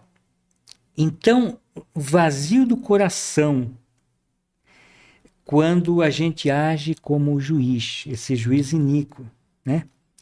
Quando a gente age em causa própria, quando a gente age, age por interesse, por capricho, é, ou por ódio mesmo. Né? É, eu tenho, é interessante quando a gente age, assim dessa forma, né? E quando a gente ainda tem maldade no coração. Eu me lembro uma amiga minha, ela vai me permitir, da Tavênia, né? Ela vai me permitir, porque ela conta isso, então é aberto. É, ela diz que ela tinha, ela não, não falava com a irmã dela por 30 anos, ela estava de mal. Ela tinha raiva dela, não queria falar. Aí teve um belo dia que a irmã ligou e falou se poderia ir lá, era numa outra cidade e tal. Falou, você pode vir aqui? Poxa, a gente precisava conversar, acho que é. Aí ela, ah, tá legal, eu vou pensar. Naquele dia a irmã morreu. Olha. Foi tão impactante na vida dela aquilo, dela ter dificuldade de perdoar. Então hoje ela falou que ela não abre mão, ela não deixa para o dia de amanhã. Aquilo foi uma experiência é muito interessante, né? Ao mesmo tempo que é muito impactante, né? Aquilo foi a condição de, da virada da chave, né? Olha, é até aqui. Não dá mais para esperar. Teu coração tem que se abrir. Você tem que perdoar, tem que conviver com as pessoas que, né, que você não gosta ou que te prejudicaram, que te faça mal. Não importa. Amar sem limite. Fazer para Deus. Amar, né? Porque é uma forma de caridade moral, é uma forma de estabelecer esse vínculo. E sem dar as mãozinhas, não dá para chegar lá a senha no reino dos céus, não dá. As duas mãozinhas para conectar a chave para abrir a porta. Não dá. Perfeito, certo? perfeito. É... Mas o Supremo Juiz dos Céus fará justiça sobre a égide das bem-aventuranças que Jesus implantou em nossos corações. Né? É... A gente pode lembrar alguns exemplos desse juiz iníquo, iníquo ah, isso é da minha época, nem todos vão lembrar. Ex-ministro da Justiça, Ibrahim Abiakil, isso há 30 anos atrás ou mais, quando o filho dele foi pego com lança-perfume no carnaval, uns 40 anos, que era proibidéssimo, proibidaço, e aí ele pegou e revogou a lei por uns três dias porque se não constasse na lei, né, aquele, aquela substância não era considerada crime para poder isentar o filho dele, né? É uma coisa que jamais a gente deve fazer, inclusive o filho e sobretudo o filho, né? É interessante. É... A gente não deve deixar de é que o pessoal fala muito, né? Bandido bom é bandido morto. morto. E se esse bandido for seu filho? Filho. será que a gente repetiria? A mesma frase? Exatamente. Há que é. se pensar. É. é. O nosso ministro do Supremo, muito recentemente, que liberou um condenado, procurado internacionalmente, né? É, e aí depois ele percebeu o erro e revogou seu próprio ato, né? Isso é justiça, né? É para a gente se pensar. É... E por aí vai. Então, essa, essa viúva que eu falei, representativamente, é a pessoa oprimida, indefesa, pobre, que fica às expensas de outro, né? mas é super confiante, temente a Deus, e ela alcançou misericórdia e é, conseguiu a sua demanda por méritos próprios como a gente havia falado, né? Que é, é o nosso empenho, é a nossa, é a nossa fé. Não somente orar, não somente a prece, mas aliada à fé, né? Remove montanhas. Perfeito. É... Eu descobri que eu estava sem óculos. Por isso que estava difícil. Melhorou é... agora. Uh, então é assim. Uh, Emmanuel ele fala que a vontade, a vontade é a poderosa mola de impulsionamento do progresso. É interessante. É. Né? Então, assim, A, vo a vontade é que move, é que gere, é que dá sentido, é que busca, é que faz as coisas acontecer. Quem faz, quem sabe faz a hora, não espera acontecer. Só, somos nós que definimos. É, dá o primeiro passo. É o mais difícil. O resto, Deus empurra. Se, se for por uma boa causa, com certeza a gente vai chegar lá. É, a oração é, é, é o dever, é, é o necessário, são os motivos para que a gente tenha uma relação com Deus amistosa, para que a gente tenha um relacionamento sincero com, com, com, com Deus, né? E sem isso, a gente não consegue estabelecer uma relação de uma comunicação profunda, autêntica. É, perseverança é nunca desanimar, mesmo que as circunstâncias digam o contrário. O exemplo do Roberto Chiachique, né? Ele poderia desanimar, ele poderia desacreditar, e ele, 44 anos, está com o filho aí, com as limitações, claro, mas tá aí. Nem perto do, do prognóstico que fizeram, né? Totalmente, né?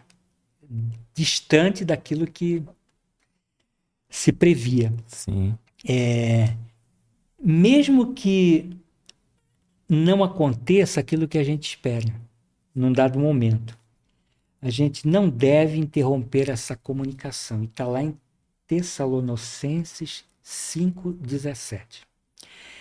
Hum, eu lembrei também de Jeremias, é, que preferia dizer das suas dores, das suas angústias, tirar os cobras e largatos do seu coração, do que manter uma religiosidade hipócrita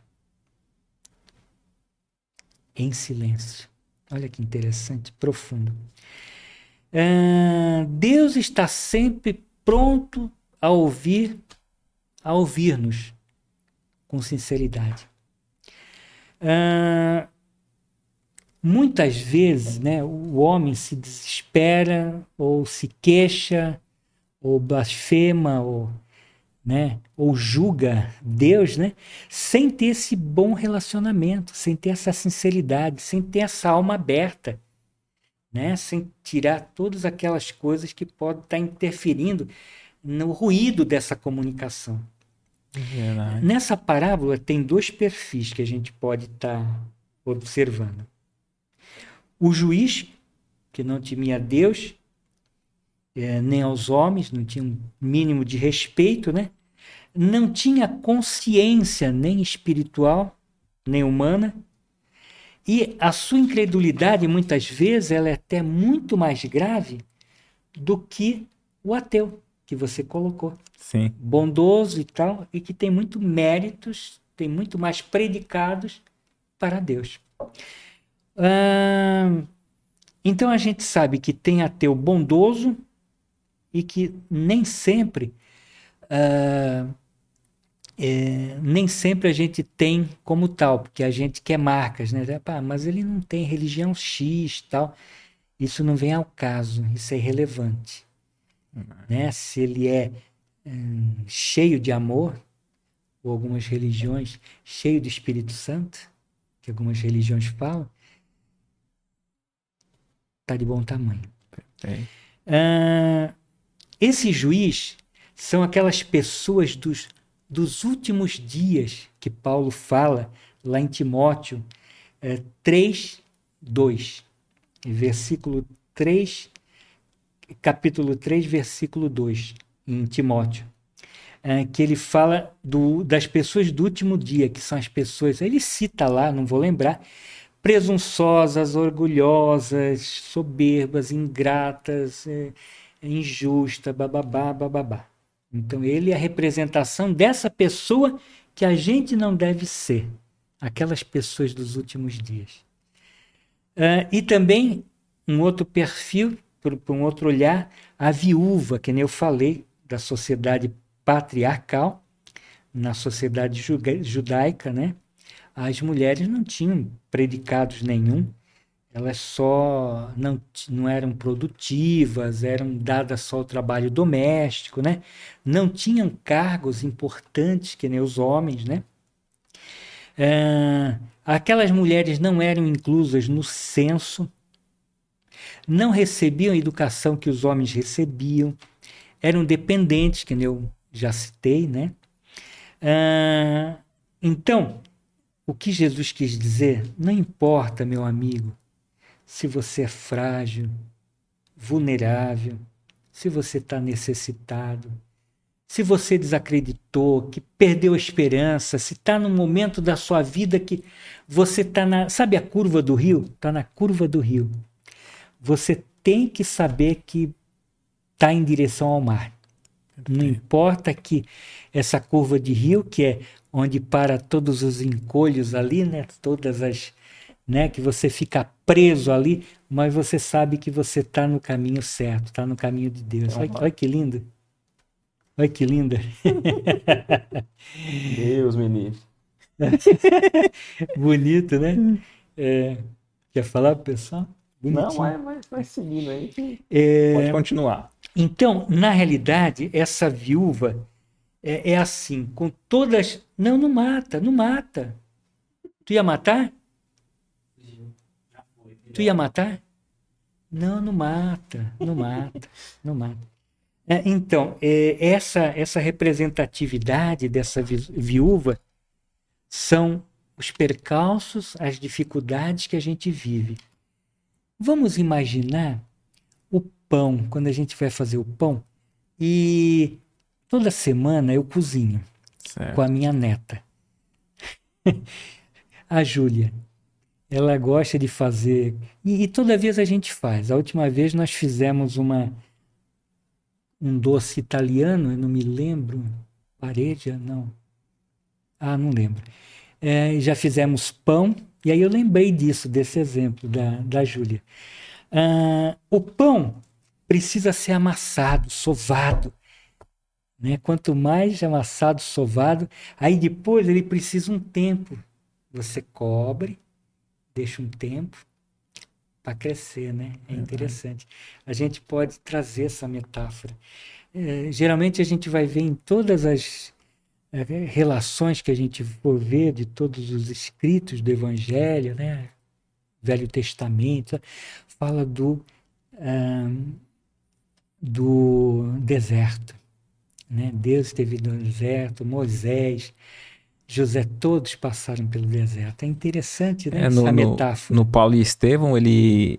Depois que ele está na porta de Damasco, ele fica uns dois anos na tenda, né? Exato, exato. É, no livro conta exato, bem isso, né? Às vezes a gente é, tem a ideia de que ele saiu e já é, é. teve a mudança e já começou a obra, e, mas não, né? Exatamente. Houve uma necessidade dessa introspecção, então, né? Então, amassa aquele pão, sova, né? É mais ou menos o que a gente passa, né? Aflição, sofrimento. Aí depois a gente vai para o deserto, o deserto para poder refletir sobre tudo aquilo, né? Para depois a gente poder é, dar frutos, Verdade. possa crescer, né? É interessante. É... Então a mulher, é, como ela, né? Se a gente perseverar na oração, a gente com certeza vai alcançar sempre grande, grande vitória. E, na realidade, Deus não responde assim rapidamente, né? que nós estamos colocando. E a gente vai ver lá em Lucas 18, 4.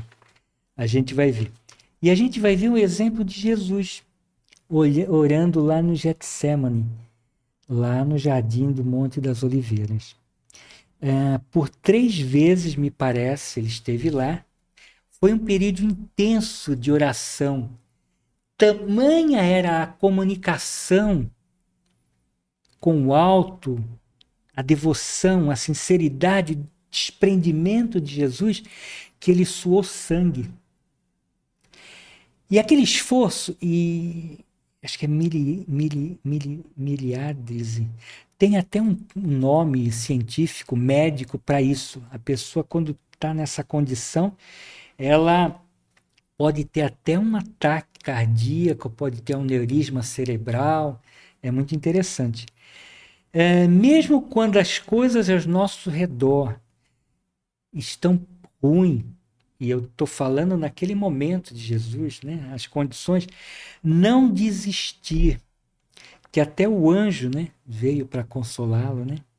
e nós também teremos essa condição. É, mesmo não sendo atendido em todo, Jesus foi preparado para o Gólgota naquele momento. De qualquer forma, a oração teve uma razão de ser, teve uma preparação, que muitas vezes não é o que a gente quer, é o que Deus prepara para nós.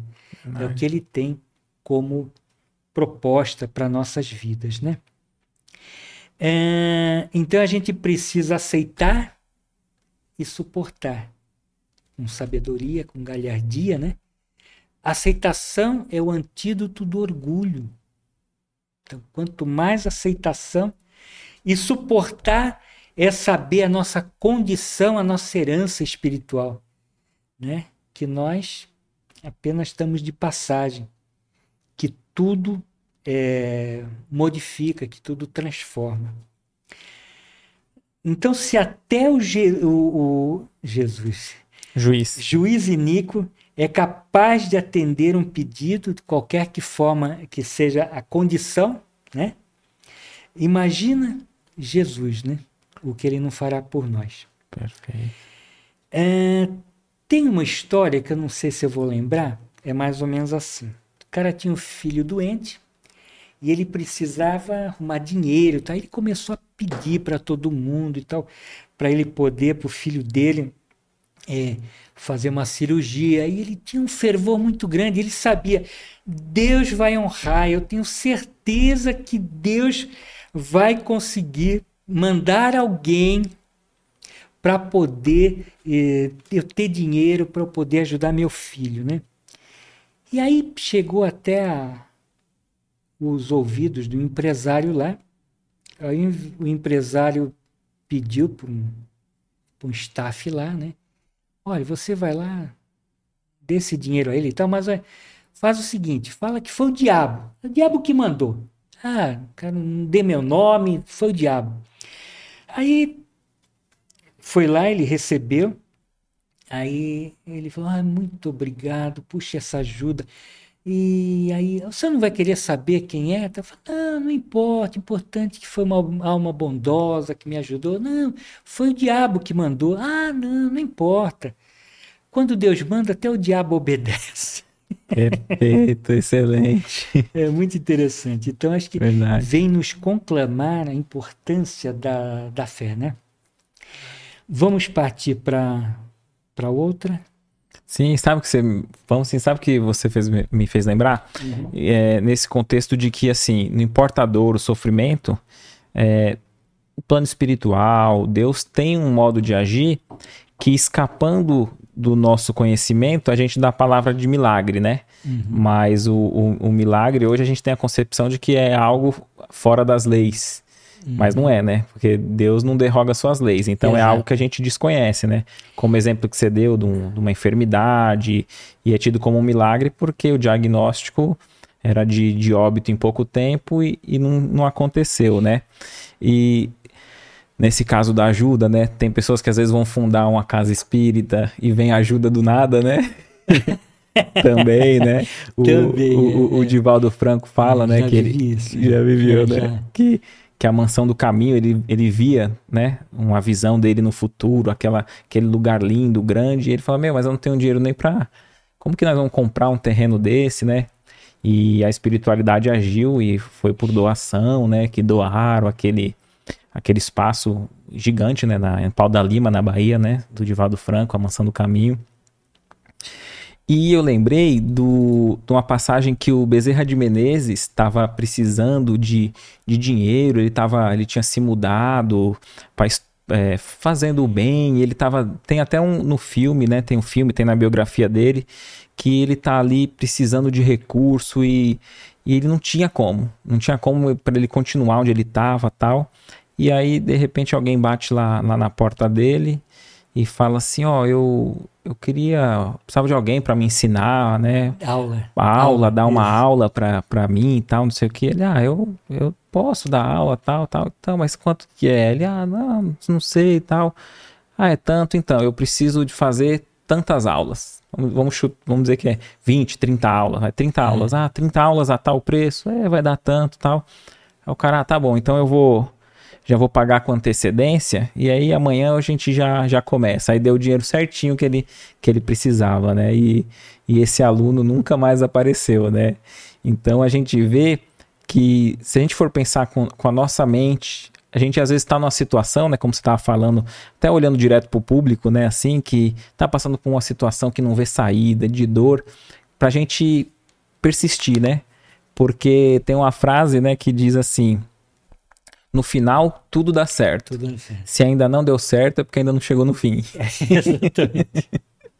tem que acontecer da, da forma que tinha que ser. Não verdade, tem jeito. É. É, bom, são muitas coisas. Eu também vivi coisas assim interessantes.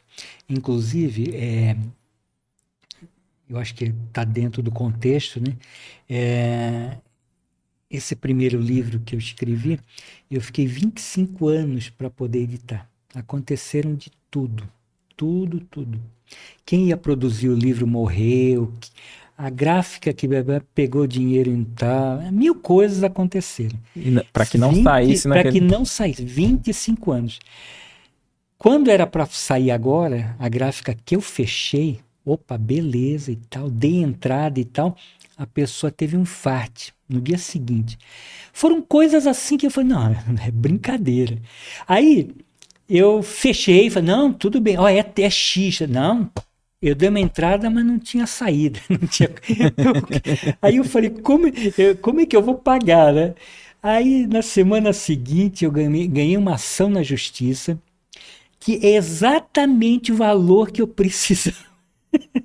Olha. Então, é assim, Deus está sempre presente se você quer, se é um negócio legal que você. As coisas aparecem, tudo é, acontece, cai do céu, não sei da onde, né? E foram assim muitas coisas na minha vida, inclusive quando eu fundei algumas casas espíritas. Mas vamos lá. É... Mas essa, essa você pode contar alguma dessas da, da, é. da fundação? Ou que eu acho que fica, fica é, de. Bom, embora seja um é, aspecto pessoal, eu acredito que tem, que tem lição. Pra né? gente, é um é, aprendizado. Pra gente. Que nem é, meu irmão, meu irmão, o Neco, ele falava: Nossa, 25 anos, tu tá em. Tô, vou esperar, eu acredito, eu sei que vai dar. Eu sou o meu, o meu editor, eu sou escritor, eu sou corretor, eu sou o cara que fiz capa, eu, eu fiz tudo. Barba, cabelo e bigode. Barba, cabelo e bigode. Entendeu? Então, é, quando eu colaborei com a fundação do, do Círculo de Luz do Guarujá, também eu tinha umas visões assim, campos, de, de girassóis e tal. E aí eu fui morar no Guarujá. E aí lá eu por incrível que pareça, tinha uns girassóis lá que foi a minha ex que havia plantado lá, nem sabia tudo. Aquilo me chamou a atenção. Falei, ah, cara. E nasceu, nasceu a casa lá então, dentro de casa. O centro começou dentro de casa. Nós ficamos um ano. Mas eu vou resumir, é, porque nós estamos falando de acreditar e de que Deus nunca nos desampara, ter fé e tal. Esse é o sentido da, da palavra, né? Das nossas parábolas. Perfeito. É, e aí, eu era tesoureiro. Rapaz, minhas contas nunca batiam, nunca dava certo. Dois reais com mais quatro reais, nunca dava quatro e tal. É, era no, no, na nunca dava do... seis, né? Dava nunca... os quatro. Minha, eu sou da época do overnight, sabe? O pessoal passava chequinho para pré-datado. Era uma loucura, não tinha piques, não tinha nada nunca batia minhas contas. Aí eu fechava os olhos, punha lá tal, e acertava, sempre dava certinho. Só que aí é, nós é, ficamos de comprar uma casa. Mas, pô, como comprar uma casa fazendo a. Para fundar o centro, pra né? Para migrar pra, da tua casa. Da casa, e, perfeito. A gente comprar. Porque nós já tínhamos visto essa casa para onde a gente ia. Então a gente já sabia, nós vamos para essa casa, é assim, assado, nós vamos comprar essa casa, tá? A gente já sabia, eles já iam mostrando para a gente. E aí eu tesourei, ele falou, mas de onde eu vou tirar isso? eu tô contando moeda. Ah, vamos fazer rifa de, de bicicleta, tá? E começou assim, pô, bicicleta. Ah, vamos fazer almoço. Todo mês a gente fazia almoço. Todo mês era sagrado. Então eu já sabia. O Jesus levava 5 quilos de cenoura raladinha tal. O outro levava não sei o que, cada um, sabe? E foi assim. Deu pra gente dar uma entrada, mas só entrada. E aí eu recebi um telefonema de uma pessoa lá do interior que ela falou que iria nos ajudar.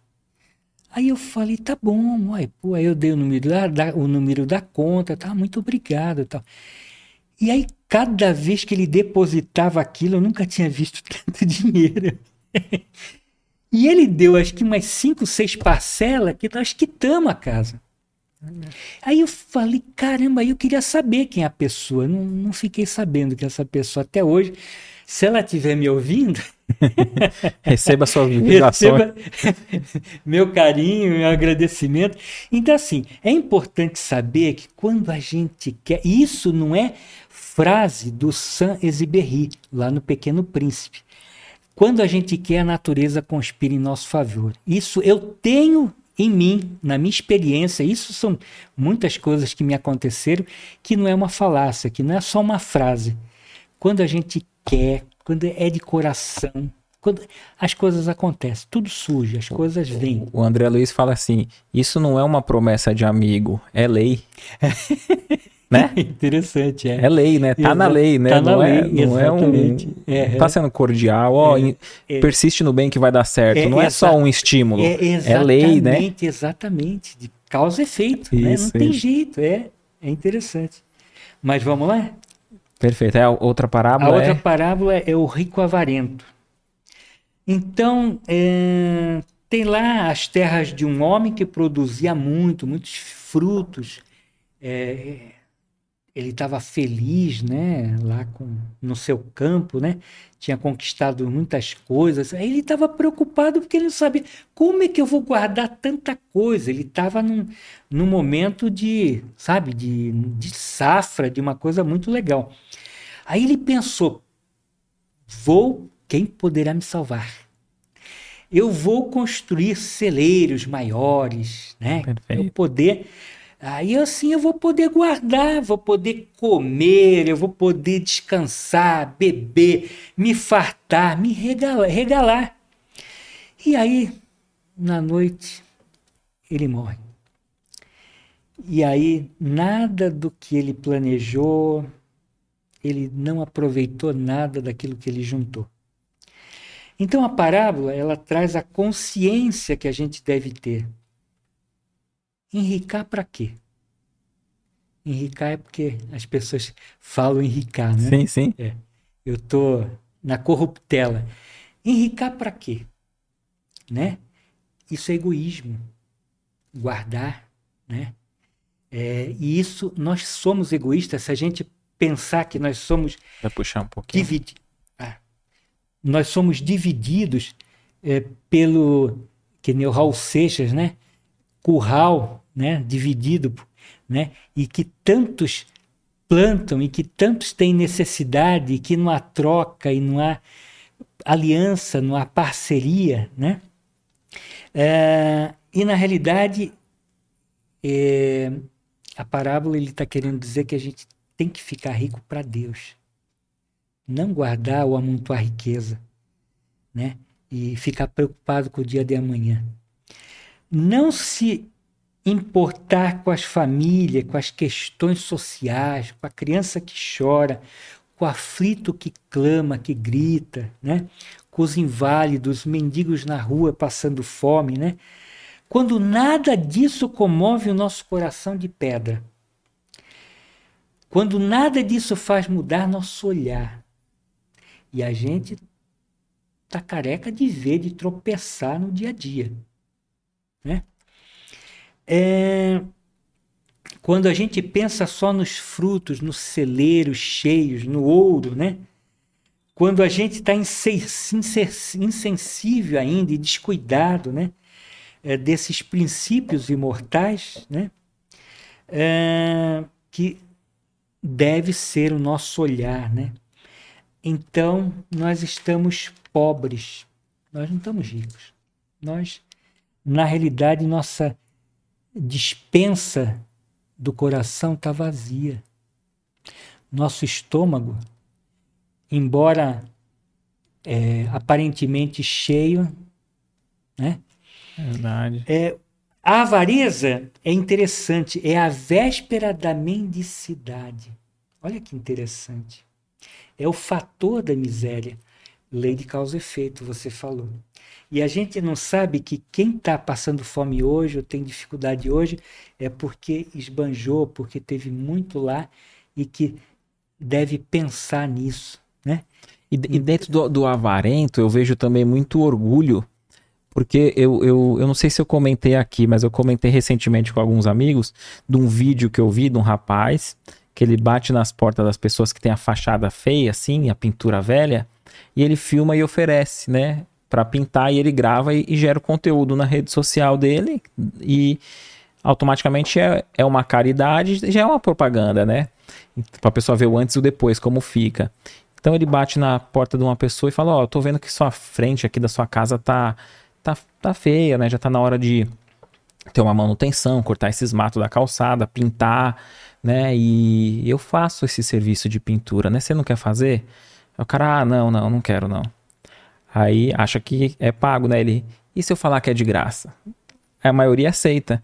E esse corte, esse vídeo que ele fez, o cara, não, não, não precisa fazer, não, porque o meu aluguel vence daqui três meses, então daqui pouco tempo eu já não tô mais aqui.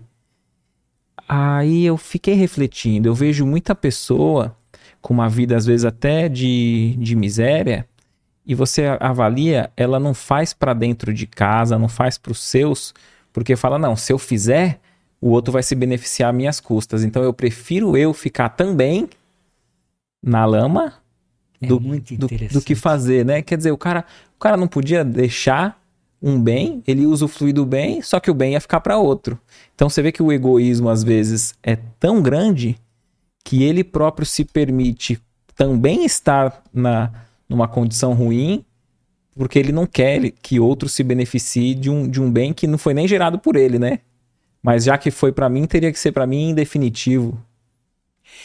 É, na realidade, é, você vê, ele está pobre de Deus. Né? Porque, na realidade, São Francisco não falou que é, é, é, é dando que se recebe, é fazendo pelo outro que a gente vai poder é, modificar a vida dele e a nossa. Uh, né? Jesus não falou reconcilia-te com teu irmão. O que, que é reconciliar? É, pô, é se reconectar é amar, é fazer pelo outro aquilo que você gostaria que fosse feito para você. nós estamos distante disso. Né? É interessante. Muitas vezes a pobreza não é a pobreza da casa dele, é a pobreza do espírito. E se reflete precisa... ao redor, né? Exatamente, exatamente. Então é a pobreza do espírito. E isso que as parábolas está combatendo. Né? É isso que. É, é, combatendo essa pobreza de espírito, essa reconexão, é, reconexão com, com o alto, essa crença na vida futura, a importância da fé e da prece, a, a, saber das leis de Deus, que nem você comentou sabiamente agora, da lei de causa e efeito. Né? Nós estamos inseridos dentro desse contexto. Não tem como você. Né? É, tem, uma, tem uma um poeta francês que ele fala que é impossível arrancar uma flor sem que você interfira nas estrelas. É tão bonito, porque tudo está em tudo, tudo está conectado. Então, sabe, o outro também é nosso irmão, o outro também, poxa, que bacana, ele vai ficar feliz de, de eu poder né, entregar alguma coisa boa, né? Eu é, saí daqui melhor do que quando aqui cheguei. Perfeito. Será que nós quando a gente sair daqui, a gente vai estar tá melhor do que quando a gente chegou, né? Vixe, a, gente, a gente vai o, ter que reencarnar ideal, muito para é, reparar, né? Então, o ideal é isso, é. né? Agregar valores. Nós estamos agregando valores em nossas vidas. É, então, eu digo assim, essas de que vida nós estamos falando? Essas encarnações a gente tem sujado tanto rio, nós vamos ter que voltar para limpar, né? Exatamente. e quando você falou, é, eu queria voltar um pouquinho, você falou da. É, ah, deu um branco agora. Mas foi agora dessa, dessa Não, questão da pintura da, da casa da outra, ou foi da outra. É, anteriormente? Fez uma comparação e eu ia voltar e acabei não voltando, não tem problema. Tá, daqui a pouco você lembra. Se ela vier, é, é. se ela vier é, podemos Sim, continuar? fica à vontade. É, então a avareza é a véspera da mendicidade, né? É, o indivíduo há de espiar em outra vida. Essa que é a grande sacada, né? Quantos miseráveis hoje imploram auxílio, né? É, batem na porta, né? E a origem da situação do sofrimento é isso, é a avareza. É, então estamos ricos de ouro e estamos pobres de Deus. É, então esse indivíduo que nunca quis saber das leis de Deus, que a gente colocou agora, nunca procurou uma imersão no seu íntimo. Quem eu sou, o que eu sinto, o que eu vivo, o que eu quero, por que eu estou aqui, quem eu amo, o que eu estou sentindo, qual é a minha missão, o que, que né? Essa reflexão, para eu dar esse mergulho, porque é, embutido ali tem o nosso fio da meada, da gente poder é, construir algo ali que seja é, importante, que seja reflexivo para a sociedade, que possa me trazer dividendos espirituais. Não por orgulho, não por egoísmo, mas uh, na realidade é fazendo, é dando que se recebe, é nesse sentido. Uh, nunca pensou uh, na parábola, né, esse rico, se essa centelha da inteligência na busca por ouro, ganância e tudo mais, sobreviveria ao corpo que foi entregue ao banquete dos vermes. Essa é uma frase do Caibar Chute, é bem forte, hein? forte, bem forte, para que a gente, né, fala, pô, caramba, para que riquezas efêmeras, sombras de felicidade, né, um resquício de felicidade, né? que desaparecem na primeira enfermidade mortal, que somem pelas primeiras brumas da manhã, né? É. É, celeiros cheios ante a morte inesperada, que muitas vezes, mesmo jovem tal, que não acredita que né, puberdade é, é, prepotência pubertária, né? de achar que vamos ser sempre felizes, jovens e fortes para sempre. Lê do engano. É, o, o homem mísero avarento dos bens que Deus confiou a ele. Ele não percebeu que somos usufrutuários, que tudo Deus nos permite, que nem nós fomos lá no mar, no rio Piscoso, que Deus dá o peixe, é, que faz o morcego fazer fezes, jogar semente, reciclar a vida, né? É, inclusive aquele livro que o nosso colega, a nossa colega mencionou aqui, Trigo de Deus, que Sim. metáfora, é muito interessante. Trigo né? de Deus, então, a, a Leda. Leda, isso, eu assisti, muito ela, interessante. Ela, ela me deu esse livro e eu li. É muito interessante, né? É. Essa metáfora. É, somos então usufrutuário. Então, como eu falei, o invisível é essencial aos olhos. O essencial é invisível aos olhos. Uh, esse não é, é, é o tá lá no Evangelho segundo o Espiritismo, né? Somos usufrutuário. Chama as nossas atenções para isso. Não dê valor do ouro porque tal, né? Ah. Nos chama atenção. Não é nosso aquilo que a gente tem que deixar. Não é nosso. É, pensam não ter que prestar contas e que vão permanecer sempre é, nessa experiência terrena. Não, vejo, não vem de uma forma de, de é, ampla, né? A riqueza pode é, nos transformar é, em brasas e queimar nossa consciência. É, transformar em algemas nossas ações nefastas. Verdade. Podem nos aprisionar. Que na realidade nós vamos interromper esse ciclo evolutivo. Nós decidimos se queremos brecar e queremos acelerar. E às vezes até essa algema, até literalmente mesmo, né? Porque eu tô lendo a, a revista Espírita e tem comunicação lá de espíritos com Allan Kardec que, bem apegados materialmente, que relatam sentir os vermes corroer o corpo, né? Que é, é, é, é, é, a frase que você falou, né? Isso não deixar, é só uma frase. Deixar o banquete, é uma condição. É uma condição, deixar o banquete, é. né? Para os vermes e não deixa de ser uma algema que está aprisionando o espírito sim, à matéria, né? Sim, sim, sim. É, geralmente, grande parte os suicidas, é. muitas vezes eles sentem essa. Né? Bom, é, ou também os trabalhadores que explorou, né? Como está falando aqui do, do homem que tinha um campo, grandes negócios, né? Eu penso em na agricultura, no campo, né? É. na agropecuária, alguma coisa nesse sentido. O avarento deve, então, desenterrar aqueles talentos que nós falamos na live passada e movimentar na direção de Deus. Agora, Deus, Deus está travestido. Deus ele não se mostra. E qual a face de Deus? E onde a gente encontra Deus?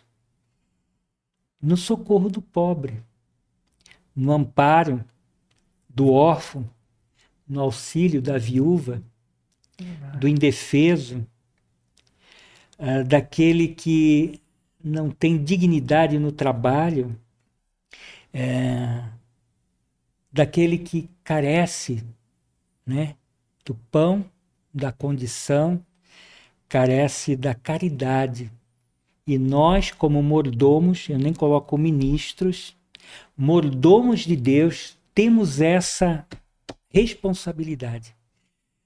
Que quando a gente sair daqui, teremos que ver e acreditar no mundo melhor. É...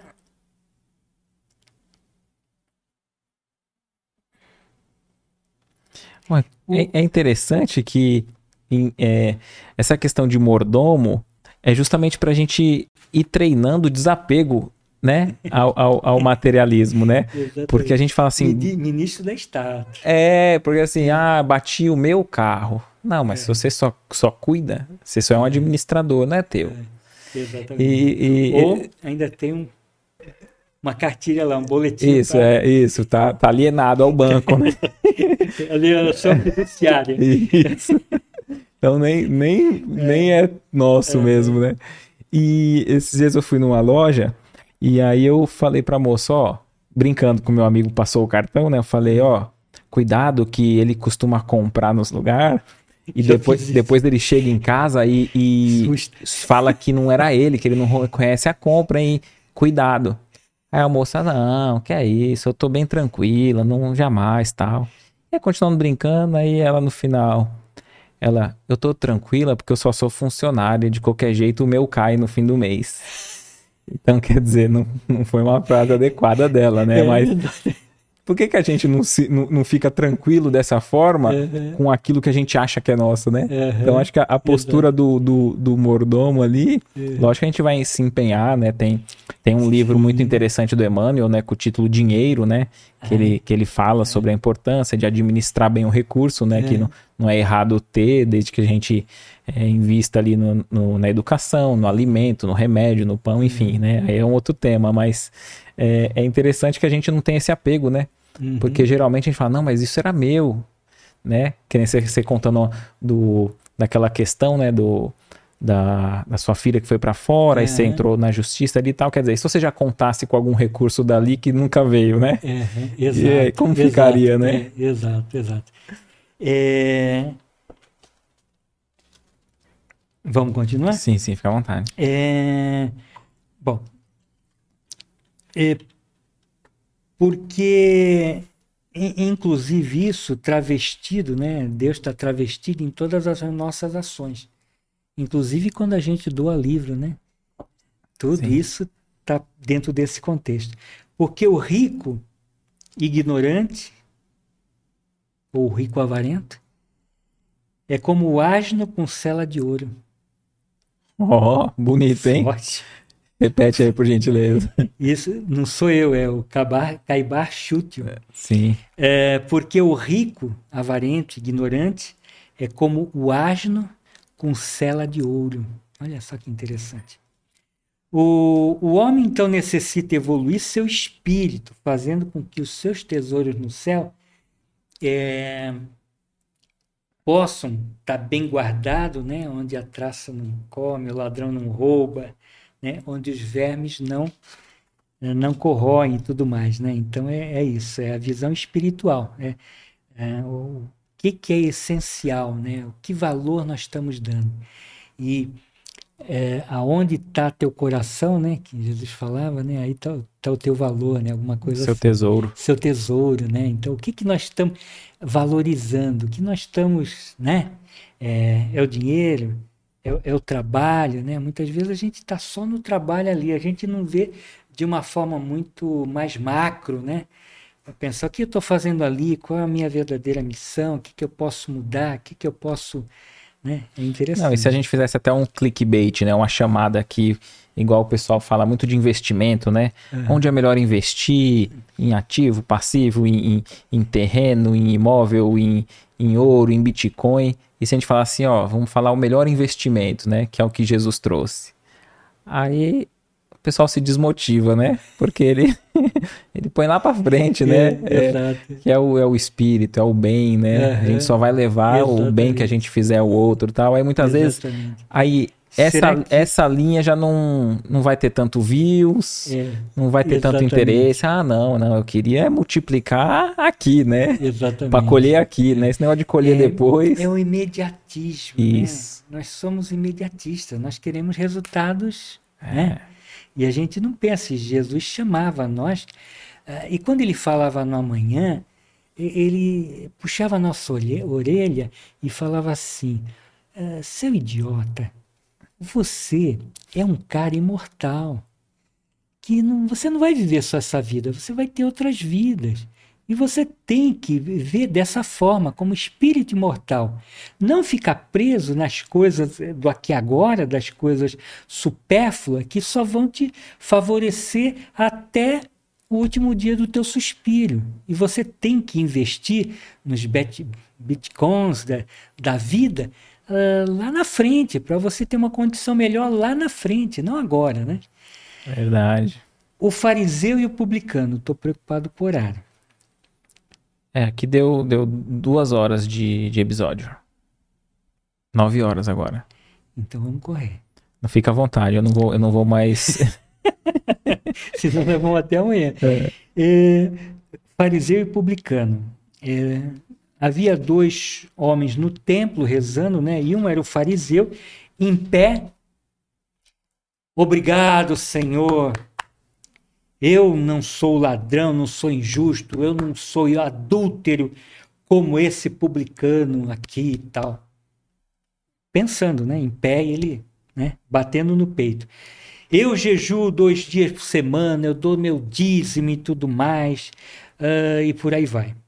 E aí lá o publicano não levantava nem os olhos para o céu, pedia misericórdia, confessava as suas faltas ali, arrependia-se dela, bem constrangido, bem humilde, e pedia proteção a Deus para que pudesse mudar algumas coisas nas suas vidas, na sua vida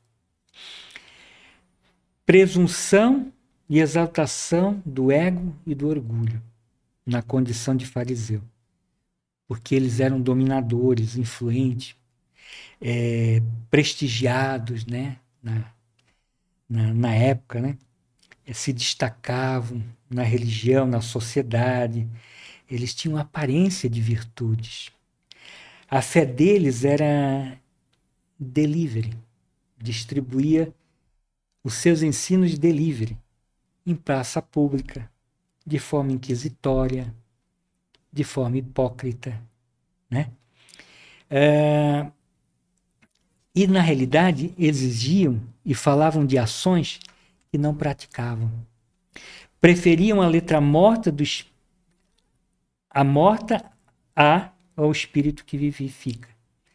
É, são conservadores, inimigos da, a, da inovação, cheios de orgulho, excessivos no amor ao domínio, aversão aos publicanos, que achavam gananciosos, ladrões, que os publicanos eram que cuidavam do dinheiro dos romanos, do fisco e tudo mais, né? E achavam que eles se, se curvavam às práticas do. É, é, não queriam se curvar às práticas do, dos fariseus e tudo mais, e, e, eram dissidentes dos fariseus. E eles ficavam, né?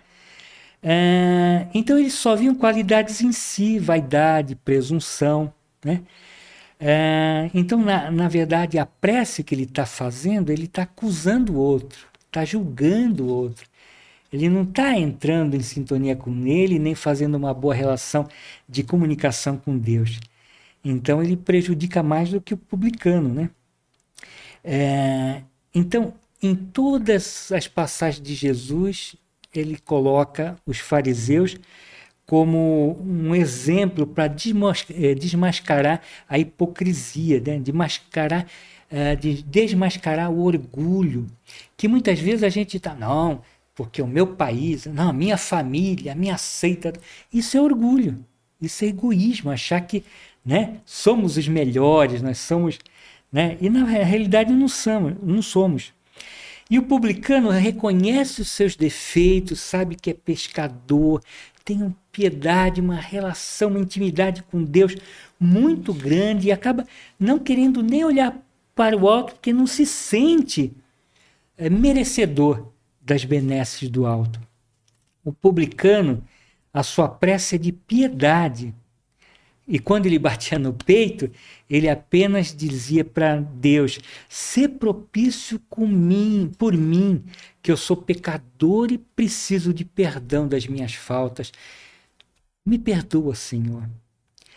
E aí, pensando em perdão, Paulo, aos Tessalonicenses, ele fala que perdão é o fruto do coração compassivo e benigno daquele que já alcançou um estado tal, né, que é, que vai é, o perdão ele vai saber conviver de forma é, agradável com o seu próximo, né? Vai saber perdoar, vai entender o perdão do outro, vai poder ter um crescimento nessa nessa relação de troca. O orgulho do fariseu é um, um dragão devorador dessa sua relação egoística. É, o publicano revela a humildade, ele leva suas preces ao, ao alto, né? E Jesus fala que mais vale né, o, o publicano miserável do que o rico fariseu, do fariseu rico, né? Ah, primeiros lugares, uma outra parábola. Ah, quando convidado, Jesus advertindo, quando convidado a um casamento, não sente no primeiro lugar, ou um, um evento, uma palestra, um, é, para não ser ocupado com, por outra pessoa com mais consideração. Vai, a pessoa que te convidou, vai lá, te chama para você ocupar o último lugar, porque aquela pessoa ela tem muito mais é, consideração. consideração que você. Então, isso você vai se envergonhar de ocupar o último lugar. Ao contrário, vai para o último lugar e se o teu convidado te convidar a vir a frequentar o primeiro lugar, aí sim você vai se sentar à frente e você vai ser honrado. Todos vão ver que você, né? Então a parábola diz que tudo aquilo que é exaltado será humilhado e vice-versa. Os humilhados serão exaltados. É comum então os orgulhosos ostentarem, né, serem, serem salientes e ter afetação do, do, do ego, né, para ocupar posições, atrair atenções, querer ser os primeiros, ter exclusividade em tudo, né? Querer ser diferente. Essa que é a verdade. Hum, especificidade, ser único, fugir do padrão.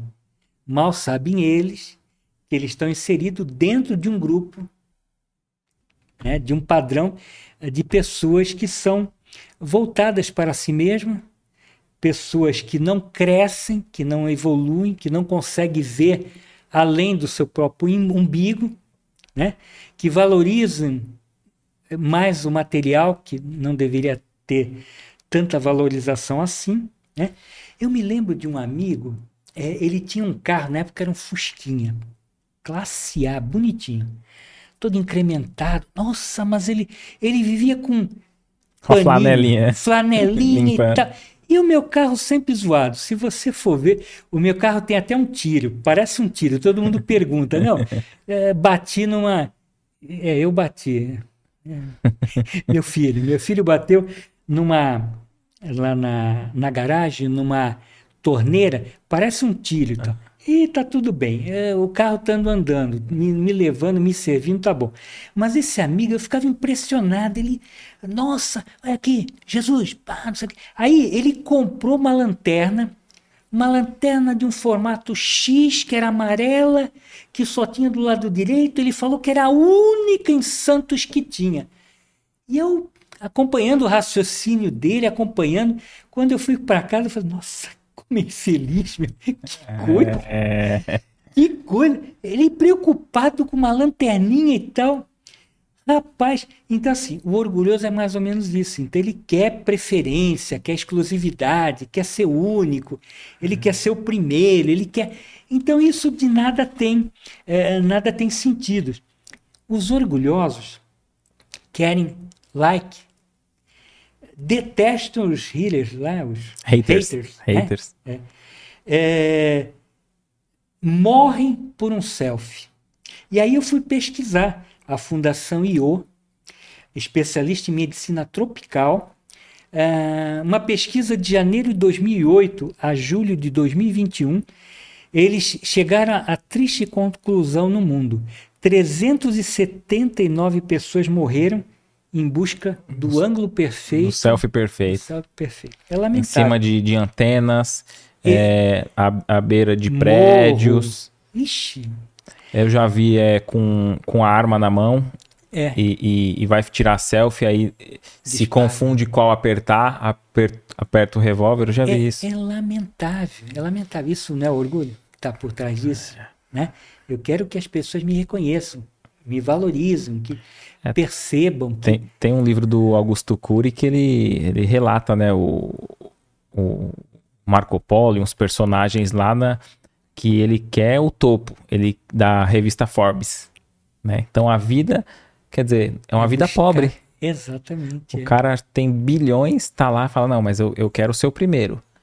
Eu quero ser o primeiro do meu país. Aí ele tá, bom, conseguiu. Eu é. sou o primeiro do meu país é. mais rico da revista é. Forbes. Ah, Aí ele se frustra, porque ele é o primeiro só do país, ele não é o do mundo. Uhum. Aí ele é sempre a, a felicidade para o futuro. Não tem limite. É. Não tem limite. É. Uhum.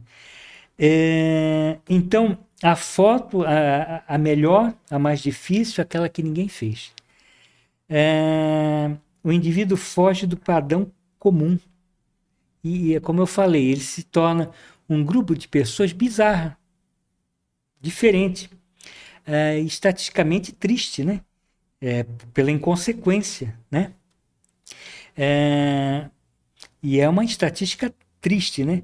E, e, e, aí eu me lembrei que normalmente a gente só acredita nas estatísticas quando a gente faz parte delas, né? É. Via de regra. Ou quando a gente colabora para que os nossos familiares passem a acreditar. Sim, sim. Que a gente não está mais aqui. Verdade. É, Jesus, em algumas reuniões, ensinou os discípulos a, a estudar o caráter, a psicologia das pessoas, né? É, de que mesmo convidado nos primeiros lugares fosse humilde e reconhecesse, né? É, que o único meio de exaltação, de conquista, de mérito é a humildade. A humildade é que dá a exaltação, é que traz o mérito. Uh, eu me recordei também, fazendo algumas anotações, eu me recordei que normalmente quando eu atendia no consultório, é, depois que a pessoa estava bem, legal, saiu daquele. Né? Aí elas me convidavam para casamento, para aniversário, para padrinho do filho. E eu nunca ia. E as pessoas, não sei se até hoje elas entenderam, talvez agora elas vão entender. Porque eu representava o problema. Eu, eu representava o passado, o sofrimento. E eu não queria que elas pensassem nisso. Eu queria que elas, quando amanhecesse, quando o novo dia amanhecesse na vida delas, com seus familiares, eles pudessem estar felizes talvez até hoje, talvez alguns vão estar me, me ouvindo, né? Pessoas até que eu estabeleci vínculos de amizade com eles, com os familiares, tal, mas eu não participo da vida dele. Não é porque eu não queira, não goste, é porque eu represento uma coisa que não deve ser lembrada, né? E eu quero lembrar dele assim, eu quero que ele viva nessa condição e ele seja feliz. Né? Eu acho que a gente deve viver dessa forma. Aí eu pensei em primeiros lugares, né? Eu saí do primeiro lugar, né? Eu pensei também nisso. Interessante, mas eu, eu acho que também pode ter um outro olhar. Você sempre me contraria. corta, corta. É o, o, peso da balança. É, será, fiel, que, fiel. será que também não é. Não, porque eu entendi, pode dar um clique ali, um start mental. Né, a sua figura mas será que também não traz outros olhares positivos, não só o negativo? De ver o quanto a pessoa, pô, verdade, olha, ó como eu melhorei, ó como eu pude sair, olha, eu tava lá. Pra eu saber? Não, é, é porque eu, entendi. Mas não importa, eu não quero saber. Não, pra eu digo para ela, para ela também, dependendo, dependendo o, a, o olhar da pessoa, ela pode ver como algo positivo, né? Se você se recorda, vai, alguém se recorda de um momento de vício do passado. Nem sempre é triste. O pessoal olha e fala assim: olha que bom, olha onde eu estava. olha como eu consegui sair. Olha mas que. Essa, eu sei, mas, mas essa locuprestação aí, esse, esse pensamento, ela vai elaborar. Certo. Não com a minha presença. Sim, né? sim. Se eu chegar lá nesse casamento, você acha que nós vamos falar de quê? É. Entendi, entendi. Entendeu? Entendi. Ele tem que falar de outras coisas, ele tem que vivenciar a família dele, que ele abandonou, que ele excluiu, que ele, é, que ele não. Curtir né? esse novo momento. É, é né? um novo momento, entendi. estabelecer um novo. Entendeu? E eu tenho que morrer. Entendi. Entendeu? Entendi. É, para que o indivíduo então olhe para frente, enxergue possibilidades e que ele possa desfrutar de uma nova vida. Entendeu? É... O, o, final do livro, acho que Missionários da Luz, é bem interessante, que acho que é o instrutor Alexandre, ele tá se despedindo de um grupo que ele ficou junto dois anos. E eles estão com esse sentimento, pô, e agora? Aí é bem interessante o relato que ele dá, que ele fala assim, ó, agora é a hora de vocês, bem dizer assim, tomar cabeçada e, Exato. né, lógico Exato. que ele não usou esse linguajar meu, Exato. pobre, né, mas, mas tipo assim, ó, é, eu tô aqui como alguém que ajudou vocês, instruiu tudo para chegar até aqui, mas é como acho que um pai que tá ensinando a andar de bicicleta, tá empurrando, Exato. tem que soltar uma hora, né? Exato, que nem, que nem o meu netinho, eu empurrando, eu falava, vai, vai, tá com a rodinha. Não tava com a rodinha. É. Aí foi indo, foi indo, entendeu? Então, e, assim, e, vai ralar o joelho. Vai ralar, é, é. Um joelho ralado é. dói bem menos que um coração partido. partido. Sempre vocês lembrar. Hoje a gente está muito poeta. Sim, sim. É, então, é, essa condição também não é igual, ex exatamente igual ao exemplo, Isso. mas é pertinente, tem é. a ver, claro. É uma outra condição é. da segurança para que aquele grupo possa, entendeu? Verdade. O que eu fazia é para que ele não tenha lembrança das coisas que aconteceram, não vamos rememorar passado. Águas passadas não movem moinho. É. Ponto final. Perfeito. Entendeu? Ele tem que olhar para frente. É, e ele precisa, parafraseando Jean-Paul Sartre, que essa era a minha ideia, viver como se fosse o primeiro dia do final de sua vida. E é isso que eu colocava. Entendeu? Para eles vá viver primeiro final das, o, o, primeiro dia do final das suas vidas, entendeu? Acabou. Interessante. E aí eu morri. e aí acabou a história. e agora vai vir outros, outros convites, virão. Só que agora o pessoal vai ter argumento, hein? Prepara aí para cortar umas gravatas. Agora eles vão, eles, vão, eles vão argumentar bem, né? mas vamos lá, estou preocupado aqui com, com, o horário. É, para Jesus, é,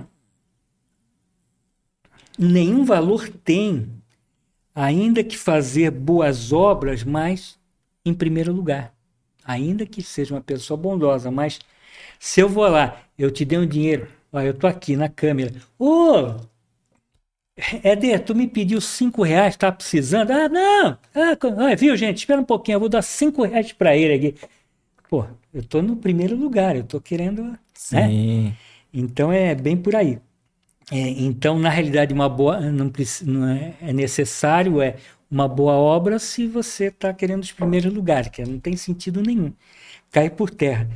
Os fariseus, então, queriam nas sinagogas cadeiras mais, né? Tinha aqueles 70, né, que cumpriam, é, cumpriam lá, que faziam parte do Sinédrio, né? É, saudações em praça pública, se automutilando e desejavam ser chamados de mestre. Né? E aí, toda vez que eu vou lembrando aqui, eu lembro dos exemplos que eu vi, que eu ouvi. Aquela juíza que exigiu que o interpelado chamasse ela de excelência, me chame de excelência. Né? É interessante, tem a ver com o que a gente está falando aqui. É, cara, as características, então, que se espera é que seja sóbrio, recatado, a pessoa, né? modesto, prudente, laborioso e com boa vontade. E sempre pensar que Jesus é o nosso modelo maior. Né? Esse é o exemplo a ser seguido.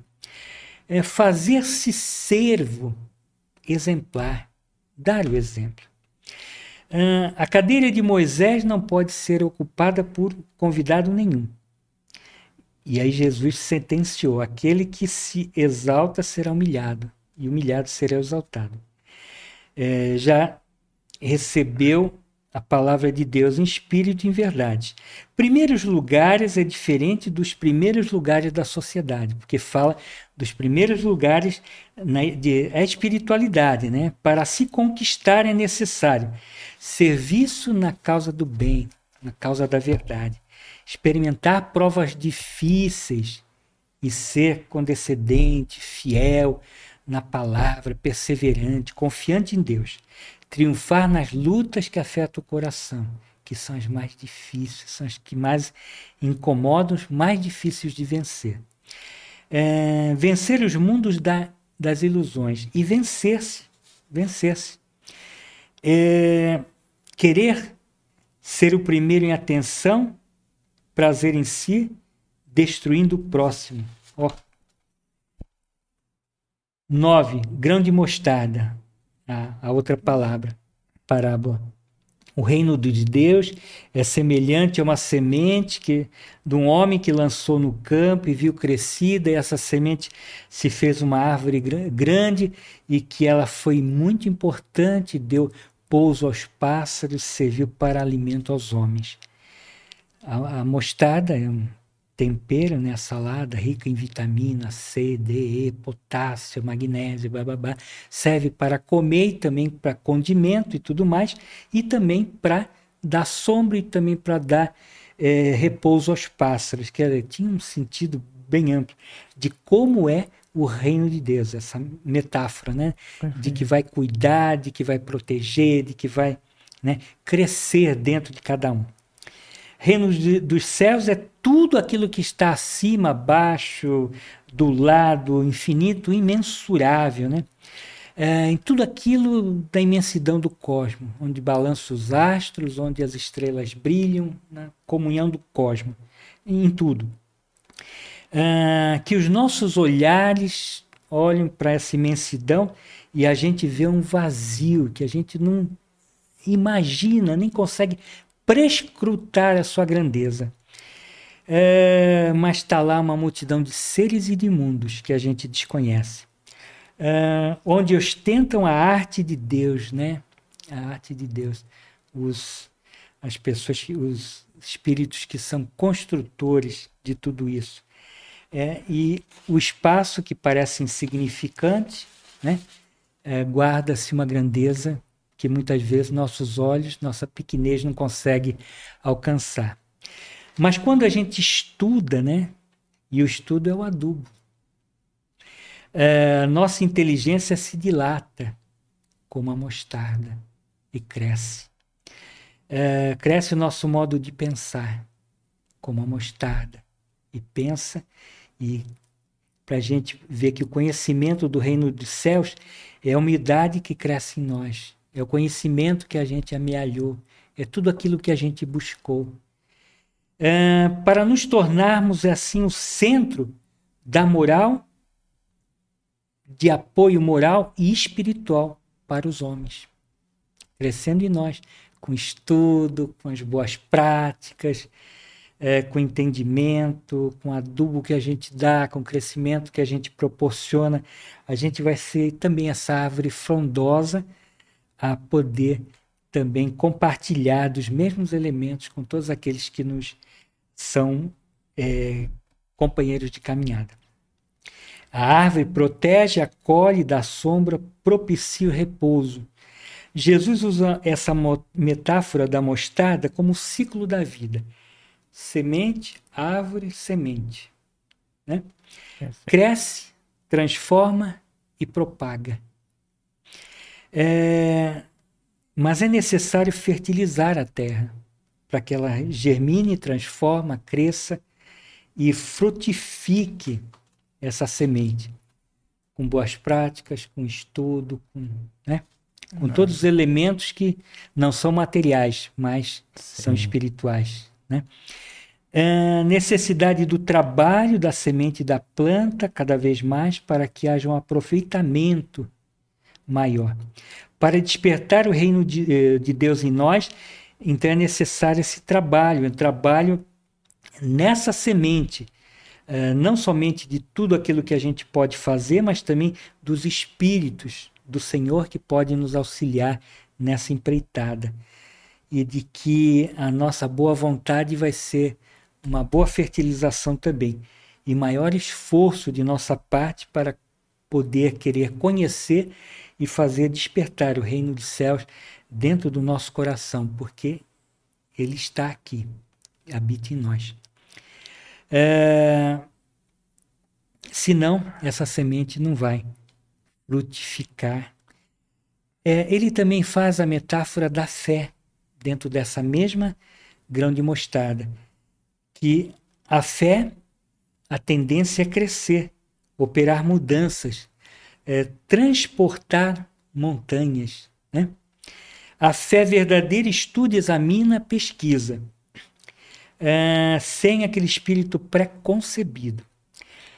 O Espiritismo, na sua é, lucidez da doutrina e na sua força dos conceitos lógicos, né, é o combustível que dá impulso ao veículo da fé, que é a fé, em direção a Deus. É, vamos lá para a nona. Filho pródigo. Eu, eu, eu, queria só fazer um comentário dentro dessa fé. Deixa eu ver se eu acho aqui rapidinho. Tá. o, eu achei interessante que eu lendo esse, esse capítulo, é, me chamou a atenção, porque a gente acha que a fé é algo muito é, distante, é só para aqueles que, que precisam, né? Uhum. Que não são tão intelectuais, que precisam acreditar em alguma coisa para ter um, um, um norte e tal, mas tem um aspecto até de alteração, de ciência, né? É, aí Sim. aqui no, no, no, capítulo 19, né, Sim. que fala sobre a fé que transporta montanhas, o poder da fé, aí diz assim, ó, o poder da fé recebe uma aplicação direta e, especi e especial na ação magnética. Por ela, o homem age sobre o fluido, agente universal, lhe modifica as qualidades e lhe dá uma impulsão, por assim dizer, irresistível. Por isso, aquele que a um grande poder fluídico normal junta uma fé ardente, né, juntando esse poder fluídico e a fé ardente, pode, apenas pela vontade bem dirigida, né, para, a vontade de, dirigida para o bem, operar esses fenômenos estranhos de cura e outros que outrora passariam por prodígios e que não são, todavia, senão as consequências de uma lei natural. Tal o motivo pelo qual Jesus disse aos seus apóstolos: Se não curastes, é porque não tinha fé. Né? Então, às vezes a gente vê, é a gente vê como como é que muito interessante. Que eu falei aqui, é, o espiritismo, que nem eu falei, é o combustível que nos dá impulso. E a fé é o veículo que nos chega a Deus, que nos transporta. É, muitas pesquisas foram feitas com médicos, cientistas, de que a fé modifica nosso CPF. nosso CPF. É, córtex pré-frontal. Modifica o nosso cérebro. Quem acredita, quem tem fé, é diferente. Modifica o cérebro. Tá, pré-frontal. Tá, pro, tá provado. É interessante. É, mas vamos lá. Filho pródigo. Então havia é, dois filhos, um novo e um velho. O novo pediu é, dinheiro porque ele queria queria repartir os bens, que ele queria por um país distante e acabou indo, fazendo o que ele bem quis, acabou dilapidando todo o seu patrimônio, né? E aí ficou sem recursos nenhum, passou fome, né? Passou o pão, pisou o pão que o diabo amassou, né? Tal. Comeu com os comeu, porcos. Comeu com os porcos e tudo mais. As uh, alfarrobas, Alfarrobas são aquelas vagens assim que é dada para os porcos e que ele falou, bom, pelo menos lá eu vou, tá, vou ter alfarrobas para comer, né? Vou ter o que comer. E aí ele começou a pensar e veja nessa trajetória toda, passando fome, sentindo, ele começou a pensar na, no seu pai, naquelas pessoas que estavam ali. Aí ele falou, puxa, até os jornaleiros que trabalham com meu pai Jornaleiros é de jornada, né? De, de quem trabalha por período. Sim. Ah, aí, é, puxa, eles estão comendo, não passam fome, eu aqui. Aí ele fala, eu decido voltar, eu vou voltar para meu pai, eu admito que eu pequei, pequei contra Deus, eu preciso voltar. E eu não sou digno de ser tratado como filho. E ao chegar junto ao seu pai, meio temeroso, olhou e o seu pai de longe saiu correndo, cheio de compaixão, e abraçou, né? E beijou, né? E logo pediu roupas para ele, anel para pôr no dedo, sandálias. Então, é, até tem uma simbologia, né? Roupas, né? É, você está numa outra condição. Eu quero que o teu perispírito se modifique. Eu quero para você é, limpeza, uma nova vida, retidão. Eu quero que você se apresente ao Pai, né, é, limpo de coração. Anel no dedo simboliza autoridade, poder, identidade. As sandálias é para um novo caminho de proteção que você, né, é, para você é, seja protegido para os caminhos que você andar, alguma coisa assim. Então eu quero em você que você eh, caminhe por outros locais, né? É interessante, tem mais ou menos uma simbologia assim. Aí ele pediu um, um novilho cevado, né? Gordinho, é, para comer. E o pai ficou feliz porque é, o filho que estava perdido ele achou, né? e que estava morto reviveu. Então, ele ficou feliz da vida, deu festa. E aí o filho mais velho, quando voltou do campo, ouvindo música, ouvindo um rap e tal, dança, perguntou: é, o que, que houve? Ah, não, seu irmão ele voltou com saúde. Ele, Como assim? Voltou? Ele não saiu, não sei o quê. Aí ele se indignou.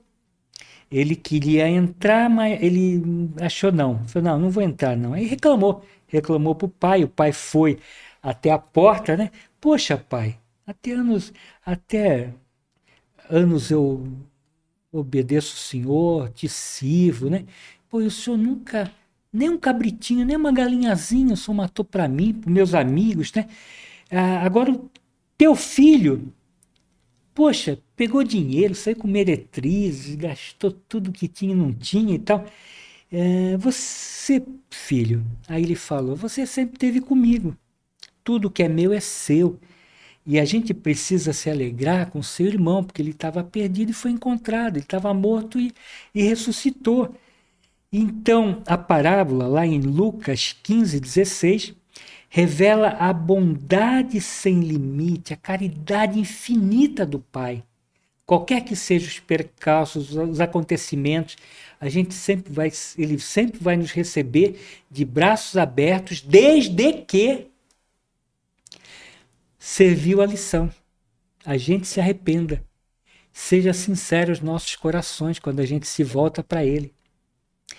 É, os filhos simbolizam a humanidade. Os obedientes, que são a pequena porcentagem, né? É, que tem dificuldade de, de esforços para seguir a Deus, e os desobedientes, que somos nós, a grande maioria, né?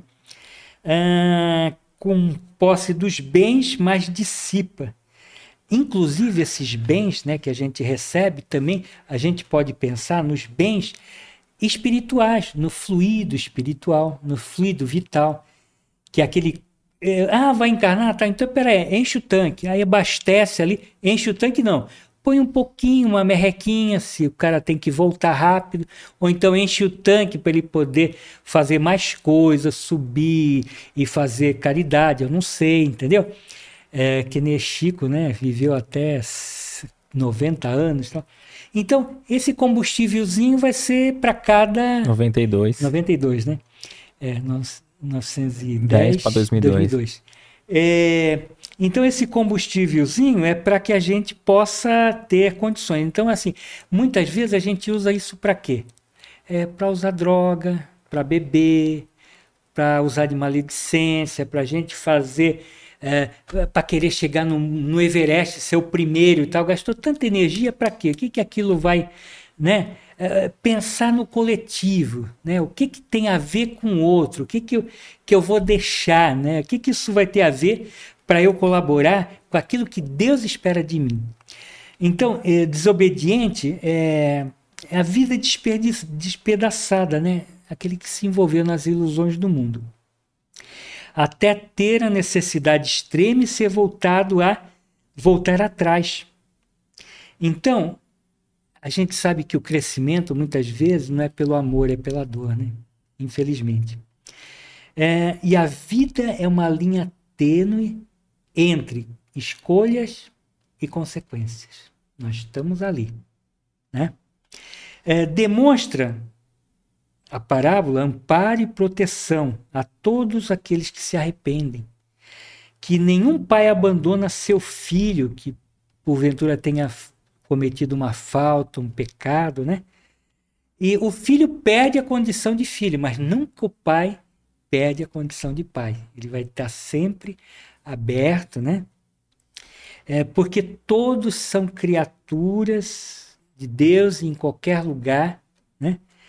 Ah, o Pai, que é Deus, nunca abandona seus filhos, porque criou para a luz, para o amor. E lá, Paulo de Tarso, em Coríntios 15, é, 15, 50, eu acho que é isso. A carne e o sangue não podem herdar o reino de Deus, é, porque são corruptíveis. E agora o espírito é incorruptível. Somente o espírito pode porque tem amor, verdade, luz e a verdade, o amor, a luz não foram criados para o corpo, mas para a alma. Deus tem paciência aos indivíduos que voltam ao Criador, que se voltam, que se arrependem. É... A parábola fala da bondade de Deus e também um protesto de Deus contra a doutrina irracional das penas eternas, que ele coloca que são invenção dos homens. É, e que não há dores eternas, sofrimentos é, infindáveis, né? Até porque se houvesse penas eternas, Deus não seria justo. Permite isso. É, legal que até, na, mesmo que ele diga assim pro outro filho, né? Ó, ele estava morto e reviveu. É, é um modo de falar morto na, uhum. dentro da mesma vida, né? Tava sim, perdido ali, sim, né? Sim. Mas você vê que mesmo morto e, e, revivendo, a gente ainda tem uma segunda chance, né? Então, o, o, o, reencarnacionista não, ainda, ainda que perca a, a vestimenta física, uhum. não, não existe pena eterna, né? Exato, exatamente. Uhum. É, ao contrário, há prazeres infindáveis, gozos eternos e felicidades indestrutíveis. É ao contrário. A lei de Deus é igual para todos. Deus não é bom para os bons e não é mal para os maus. A justiça dele é sábia. É, implícito na lei de Deus, que é igual para todos, a lei da evolução, que faz do mal bom e do bom melhor. Perfeito. Atos 10, 18, 34. Não há privilégios e exclusões, tudo se renova, não há mágoa que não se apague. Está lá em Telassonocenses. É, então Deus torna pe do pequeno grande, do mal bom e do daquele que está em erro em verdade é, limpa tudo, alveja e tudo reluz. Os erros é um trampolim para o nosso crescimento, um impulso para que a gente vá para frente e uma transformação nossa para o alto, num processo evolutivo. Ah, tudo isso sob o fogo sagrado do progresso. Ah, as almas caminham, evoluem, se aperfeiçoam para Deus. E lá em João 16, 33, no mundo eh, tereis aflições, mas tem de bom ânimo. Eu venci o mundo. Eu acho que isso aqui é bem. É, o filho mais velho vivia à custa do pai. Ficou triste, demonstrou egoísmo, avareza, revolta. Uh, Caibachúrtio, ele fala que o, o mais velho fica com os, eh, com os bens que recebeu e com as paixões que não se despojou. Porque só no fato dele não aceitar o irmão naquela condição, ele, embora Jesus não chega no final da, da, da parábola aqui concluindo, né, mas na realidade ele tinha muito mais dificuldade ou muito mais cobras e largartos do que o próprio irmão que assumiu né? que foi verdadeiro e honesto com os teus sentimentos. Né? E aquele bonzinho, obediente, é como aquela metáfora do, do livro do Evangelho segundo o Espiritismo. É como o mar morto, que por baixo guarda-se né, uma podridão. Excelente. A, a, Não, essa, essas suas falas, tanto material para a gente analisar, né, que que é incrível, mas vamos lá. É interessante, né? É, é o Caio Barchute é interessante. Putz, eu adoro ele. É, representam fariseus, o mais velho, os fariseus que se acham perfeitos. Poucos afeitos a ter consideração pelos outros, respeito, caridade, paciência e é, cheio de julgamento para com os outros, né? É, e com o próximo, né? Não tem consideração nenhuma com o próximo, não exercendo na prática. Eles conheciam na lei, a Torá, mas que nem aquela passagem, no outro vídeo que a gente comentou da semana passada, né? É que é, sabia que lia e tal, mas o que eu faço para conseguir a vida eterna? Põe em prática isso. É. Jesus falou, é simples.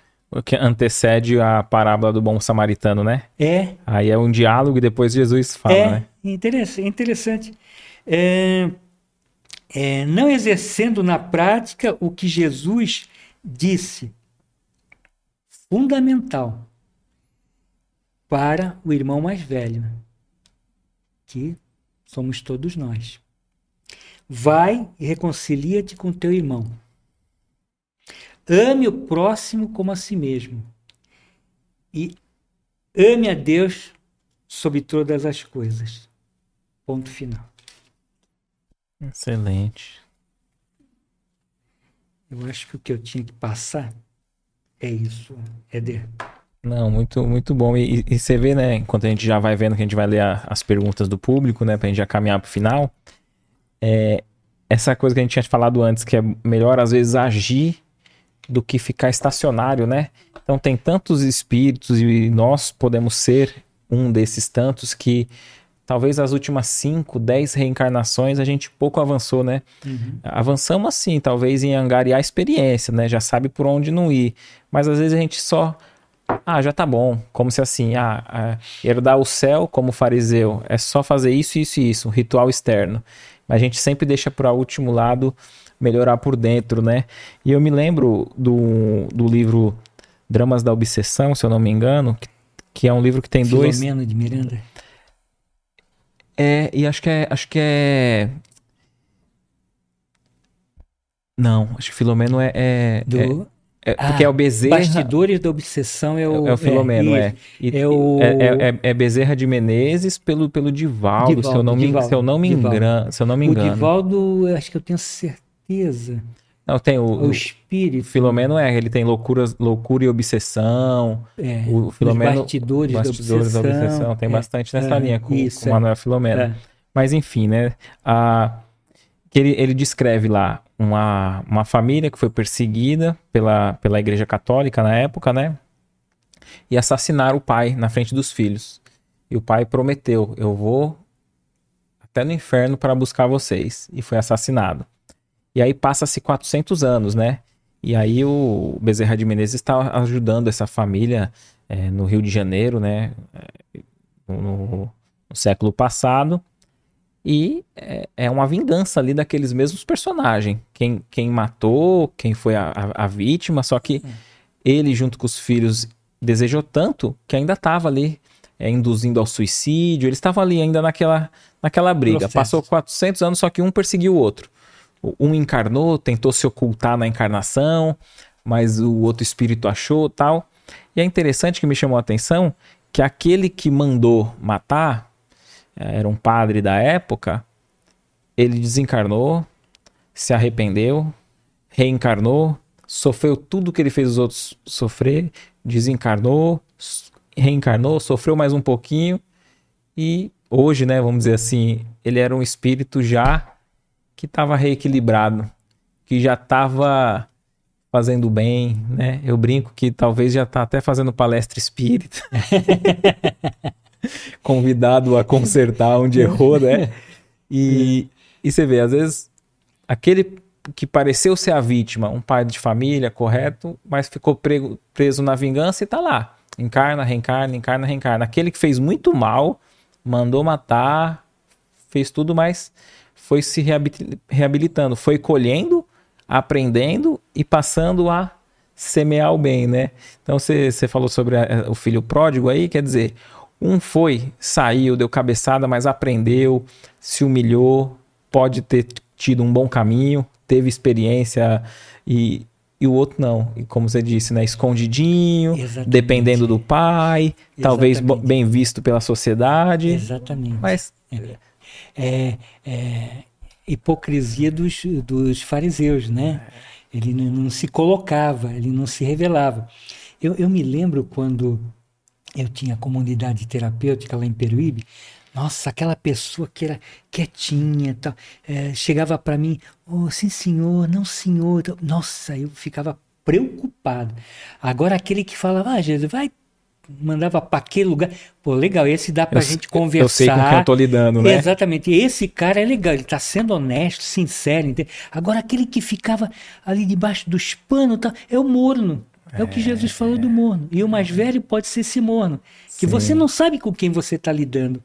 Né? É. Será que ele não era avarento também? Se ele não estava esperando o pai morrer logo para tomar tudo e tomar do irmão? É. Jesus não conclui. Eu tô, eu tô viajando aqui, entendeu? Sim, sim. Pode ser tanta coisa, né? Verdade. A gente pode se ver ali e pode ter N conclusões. A gente pode concluir essa palavra, parábola, com a nossa vida também. Pode ser que a gente dê um desfecho nela. Eu convido a todos a pensar sobre ela. Perfeito. E, e que a gente possa é. agir, né? É, Porque a água morna, ela não mata a sede e não faz café, né?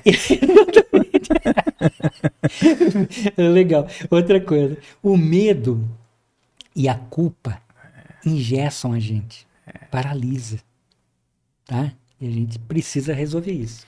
Perfeito. A gente vai agradecendo a cada um aqui que, que tem participado conosco. Vamos ver se a gente consegue atender todas as, as perguntas né, que, que nos foram enviadas.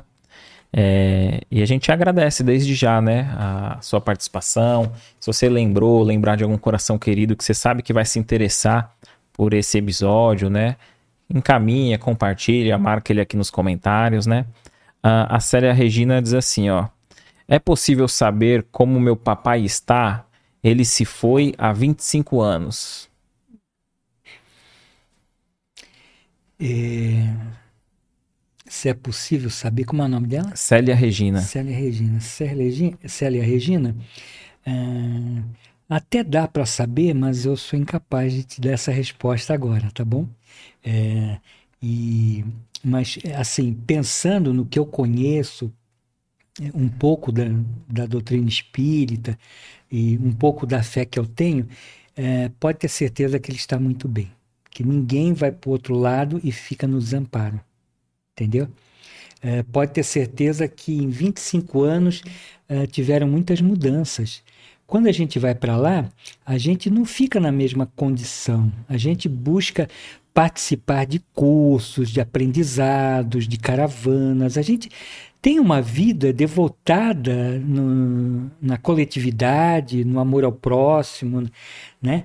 É, na reflexão das coisas que a gente, porventura, é, deixou de fazer. Né?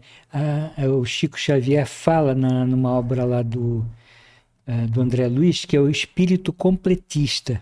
Nem sempre, nem todos nós completamos todas as metas, tudo, as, tudo aquilo que a gente se propõe se propôs a realizar numa encarnação. E a gente vai refletir sobre tudo isso. Então fica tranquila que lá na espiritualidade tem uh, grupos uh, específicos para cuidar desses espíritos que porventura desencarnaram e que ainda não estão numa condição adequada, viu? É como é, vão, ou vão para um hospital, ou vão para um local de abrigo, ou vão ser acolhidos num, num, uh, num local qualquer, sabe? Então, assim, fica tranquila que a vida continua e que com certeza ele está sendo amparado. É impossível falar para você, né? É, esse não é o no nosso caso, trabalho, no caso específico, né? né? É, nesse caso específico, não é nosso trabalho, não é. Né? E também a comunicação, como Jesus, como Chico Xavier falava, o telefone só toca de lá para cá, não daqui para lá. Muitas coisas eu também gostaria de saber tal e na realidade é, talvez no momento certo, na hora certa, você pode ter essa informação, tá bom? Confia, ah. acredite, participe, estude, tá bom? E vai ser super importante, tá bom? Sinto muito não poder responder. Sim, não, mas está bem, bem esclarecido. Uh, vamos caminhando aqui. Uh, o Nando Frois diz assim, né? É... Frois. É, Frois. Nando Frois. Trabalhei com Frois. Sargento Frois. Nossa. E... Uh... Primeiro eu gostaria só de solidarizar, né, pela dor, né, que a dor da perda, né, a gente às vezes muitas vezes trata desse desse tema, é, embora seja consolador, né, Jesus, pro, pro espírita, saber que a vida continua, mas só quem está vivendo a, a dor da perda ali do, do ente querido sabe, né, ah, né, como sim. que é, e a gente procura aqui tratar com maior respeito, sim, né, que sim. cada um cada um tá vivendo. E o Nando Frois diz assim, ó, meu filho tem um mês que morreu de acidente. Uhum.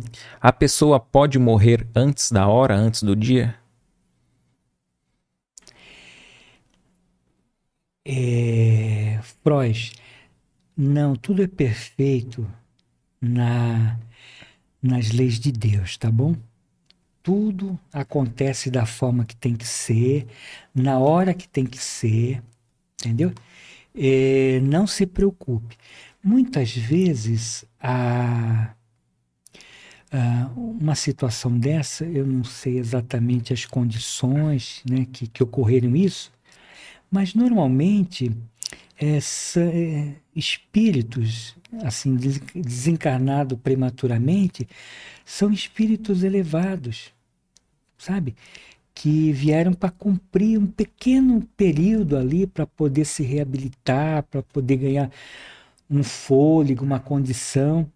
É, e muitas vezes também é uma prova, é, a grande maioria das vezes também é uma prova para os pais isso, de certa forma, é, vai te auxiliar muito para que você entenda muita coisa, vai te trazer sensibilidade, vai te trazer um novo olhar para os outros, para as coisas que acontecerem na tua vida, para as pessoas que aparecerem no teu caminho. Essa experiência ela vai ser uma, uma condição que vai te trazer um olhar diferente um amadurecimento espiritual muito diferente.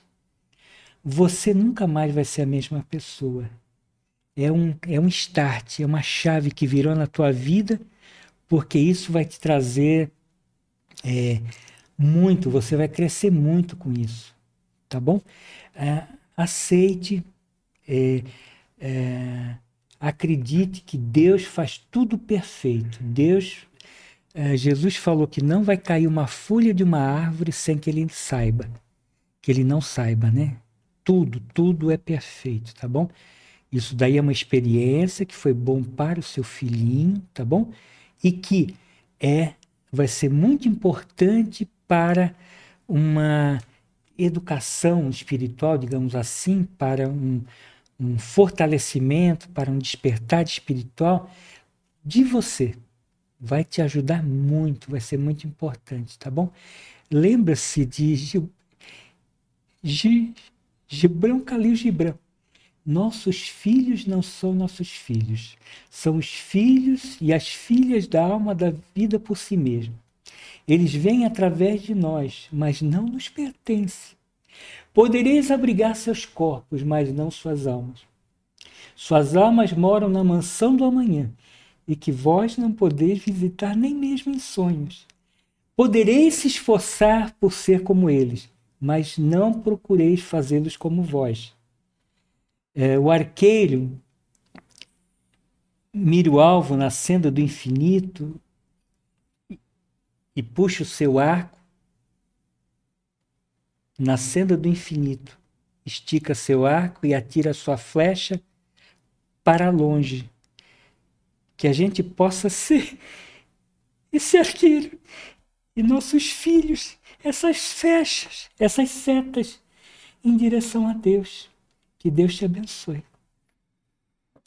Muito, muito bonito e consolador, né? Que a gente realmente possa meditar em cada, uhum. cada palavra que, que uhum. foi dita aqui e que não somente o Nando Frois, mas qualquer um que esteja passando por essa dor do luto, sinta-se abraçados por cada palavra aqui que foi, Nossa, que foi dita, né? sentimentos. A Maria Gilda, ela diz assim, ó. Como faço para aliviar essa saudade, essa dor, esse vazio é, que tira esse punhal do meu coração? Já faz dois anos, em julho, que devolvi meu filho a Cristo. É, pessoa, ajuda Cristo de noite, por favor, me ajude.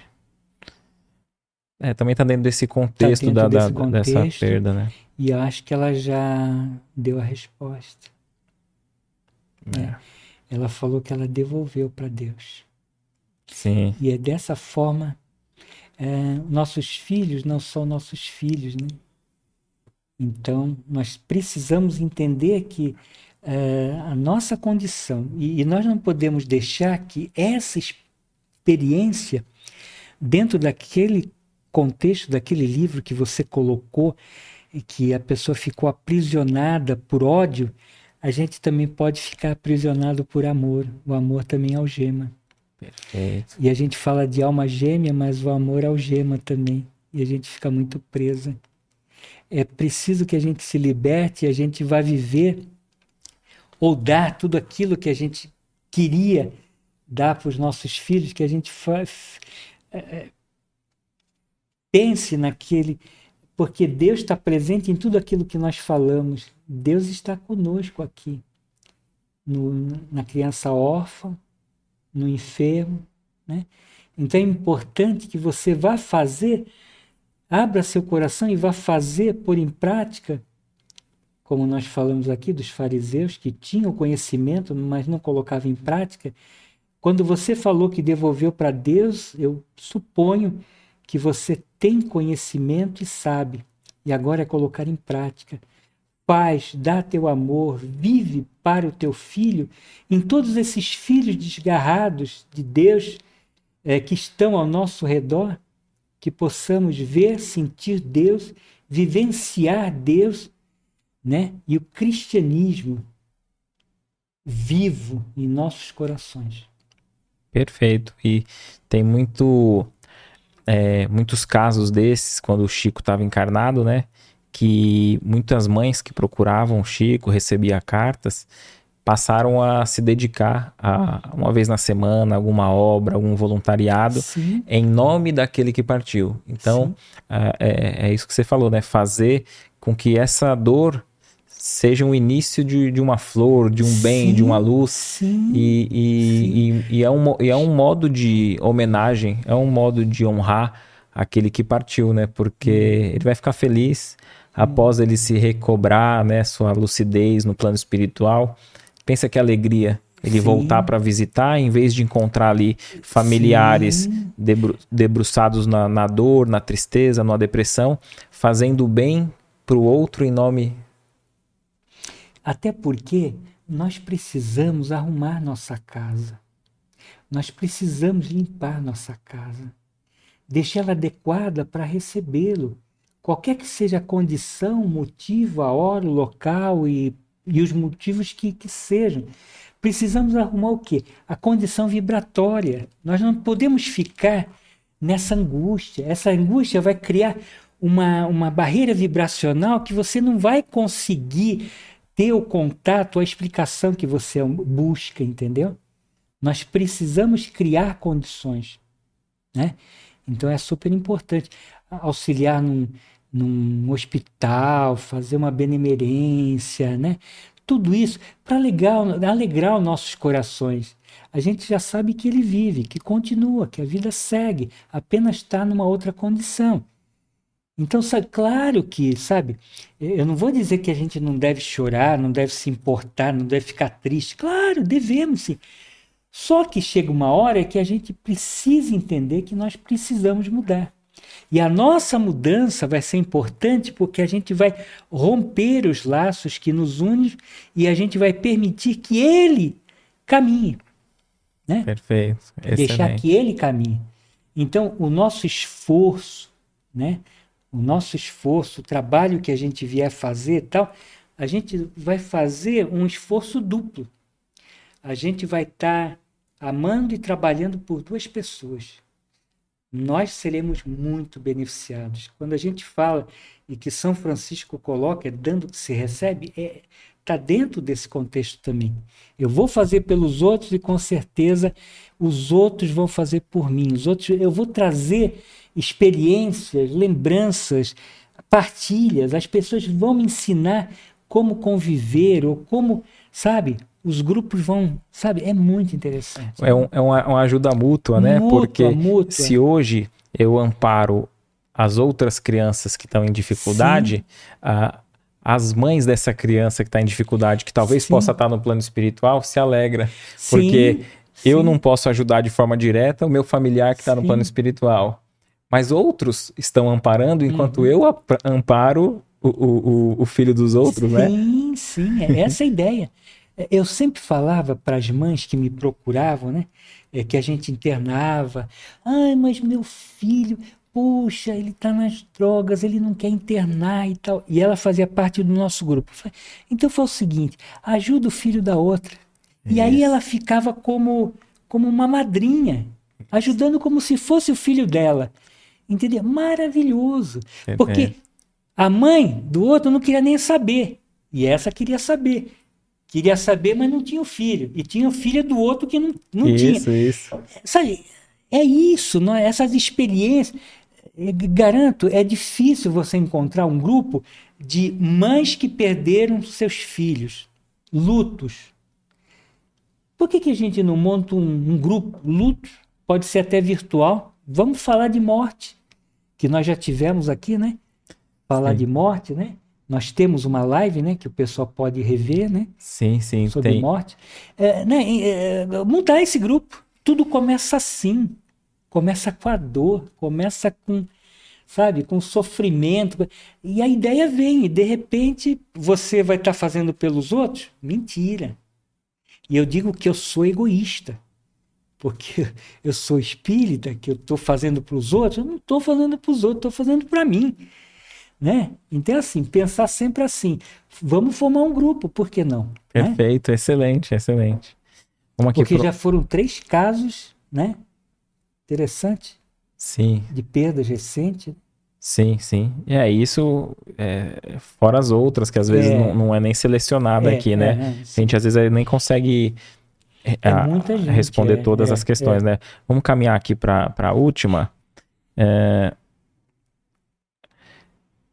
Ó, essa aqui, vamos dizer, se você, não sei se você gostaria de responder ou não, né? Mas assim, ó, o Robson ele pergunta: o policial que tira a vida de um bandido, como que fica essa situação? O Espiritismo aborda, Allan Kardec abordou essa questão de, de, de um, algum policial que tira a vida de, de algum bandido? Como que, como que Deus vê essa questão? É, veja, eu, eu não tenho experiência, não vi no, é, livro. Um reflexo, né? não vi no livro e tal, mas assim, é, o Jesus falando, tá bom?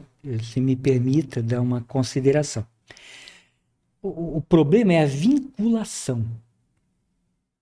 É a vinculação, entendeu? É, se eu chego, se o policial chega, seu isso, seu aquilo, tu roubou, blá, blá, blá, chega, chega com, sabe, com sangue na, né, na veia ali, tá? E aí ele pode se vincular, entendeu? Agora, se você tá é, sobre um trabalho, você está é, é, imbuído daquilo, né? Você é um profissional, né? A sociedade espera que você cumpra. E isso é a maior dificuldade entre os, os soldados, sim. Uh, de, puxa, como é que eu vou fazer? Tirar a vida do outro, mas você está investido né, numa condição para você colocar ordem. Você não está querendo lá para matar, para se vingar e tal. Você está lá para defender a sociedade. Então você está fazendo um bem maior, é coletivo. Você está não só expondo a tua vida, você também está correndo risco, pensando num bem maior, né, na coletividade. Então você está sob essa proteção, sob essa égide. Agora, se você vai lá, é, tu dá um tiro na cabeça, depois dá um tiro no coração, depois chuta, depois dá mais um, depois tu esconde o corpo, depois. É, é diferente.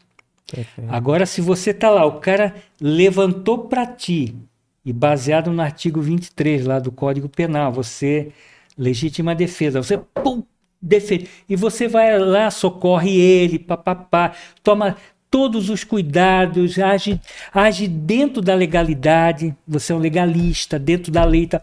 Você não fica vinculado Entendeu? Então é, é, é isso. É, esse dever de ofício é ingrato, mas alguém tem que fazer. É, eu, eu, eu penso assim também do, na questão, acho que o próprio Allan Kardec ele pergunta sobre a, a questão daqueles que vão para a guerra, né, os soldados que vão para a guerra, sim, sim, e, né, é. e se ele tem alguma culpa em matar uhum. ou não, né? Uhum.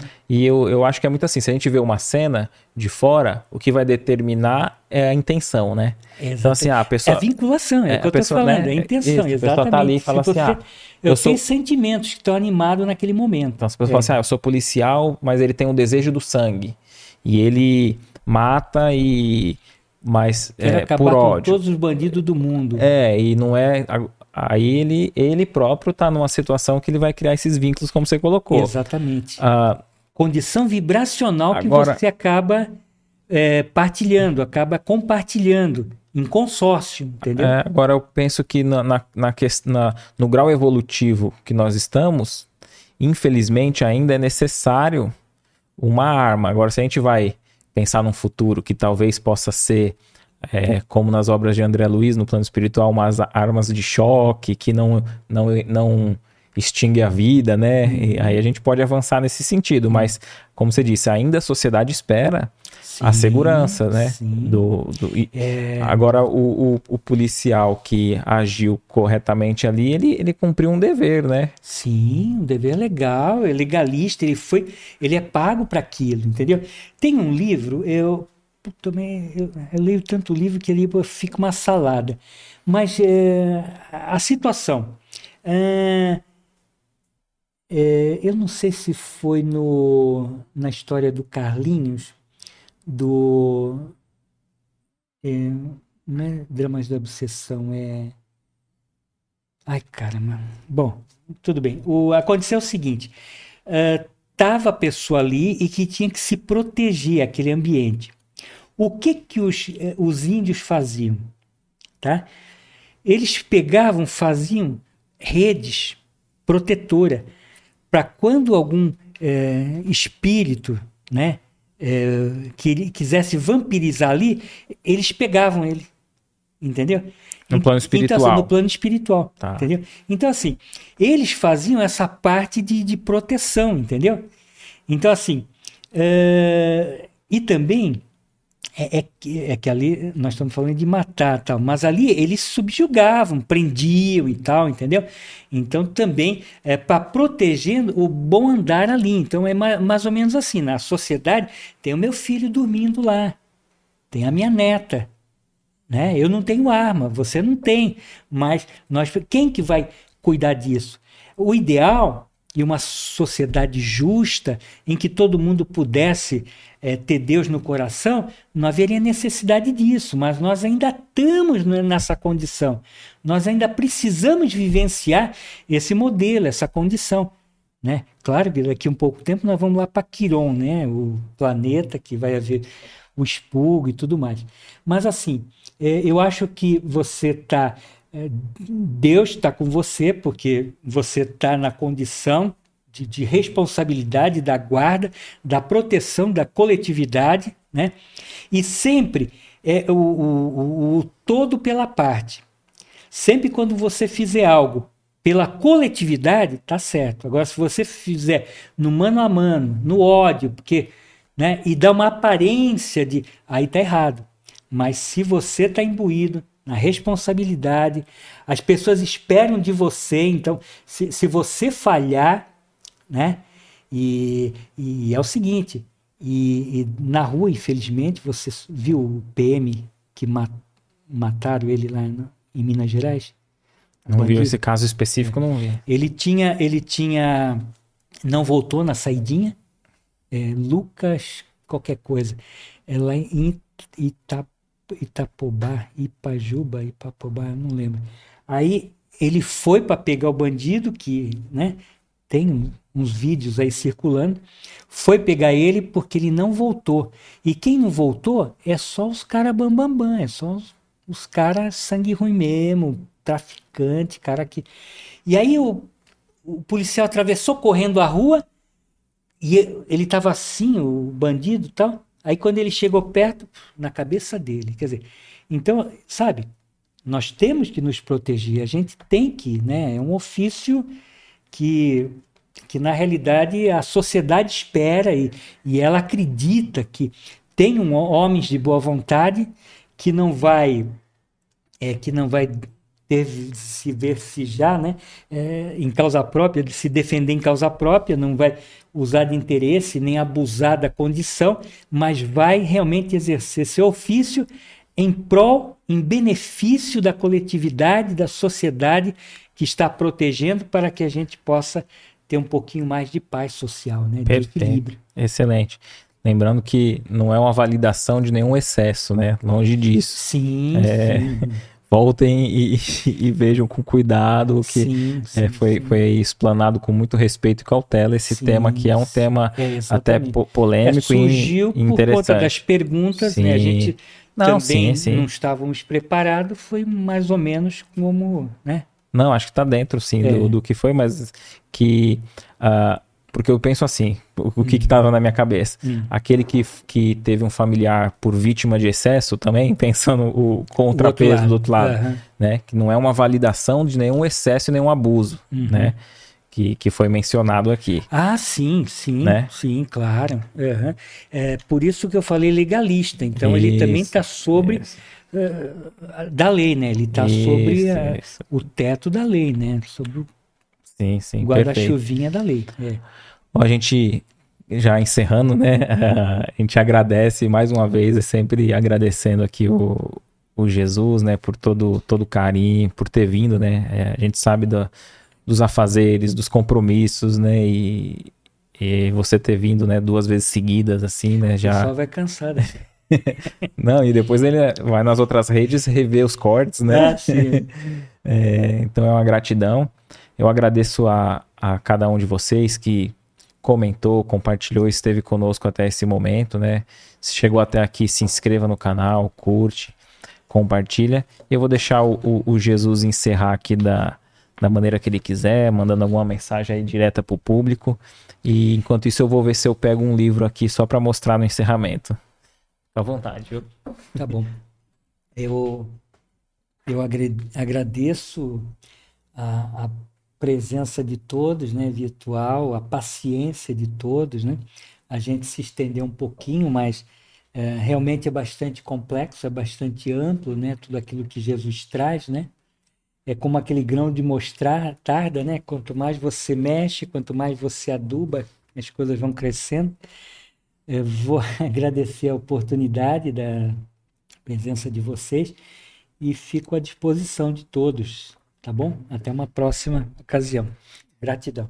Aqui no, no meio, do, no meio do episódio, né, a gente mencionou o, o, livro, né, que você, na primeira vez que você teve aqui, né, o livro que é, levou 25 anos para sair da forma ali, né, da, das, das lutas tal, e tal. É. E aqui o Jesus aborda vários temas aqui na, no podcast quando ele vem, né?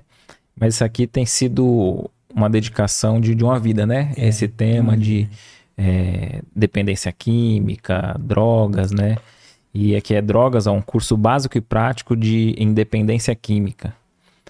E como demorou para sair, saiu logo dois volumes, né? Não, não, não, ia esperar mais 25 pelo segundo, né, Jesus?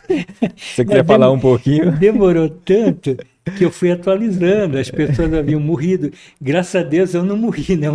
As pessoas iam morrendo, iam e as leis iam mudando e tudo mais. Então aqui tem a parte é, psicológica, a parte emocional, tem a parte da, da relação familiar, é, tem histórico das drogas desde lá, desde o papiro de Tebas.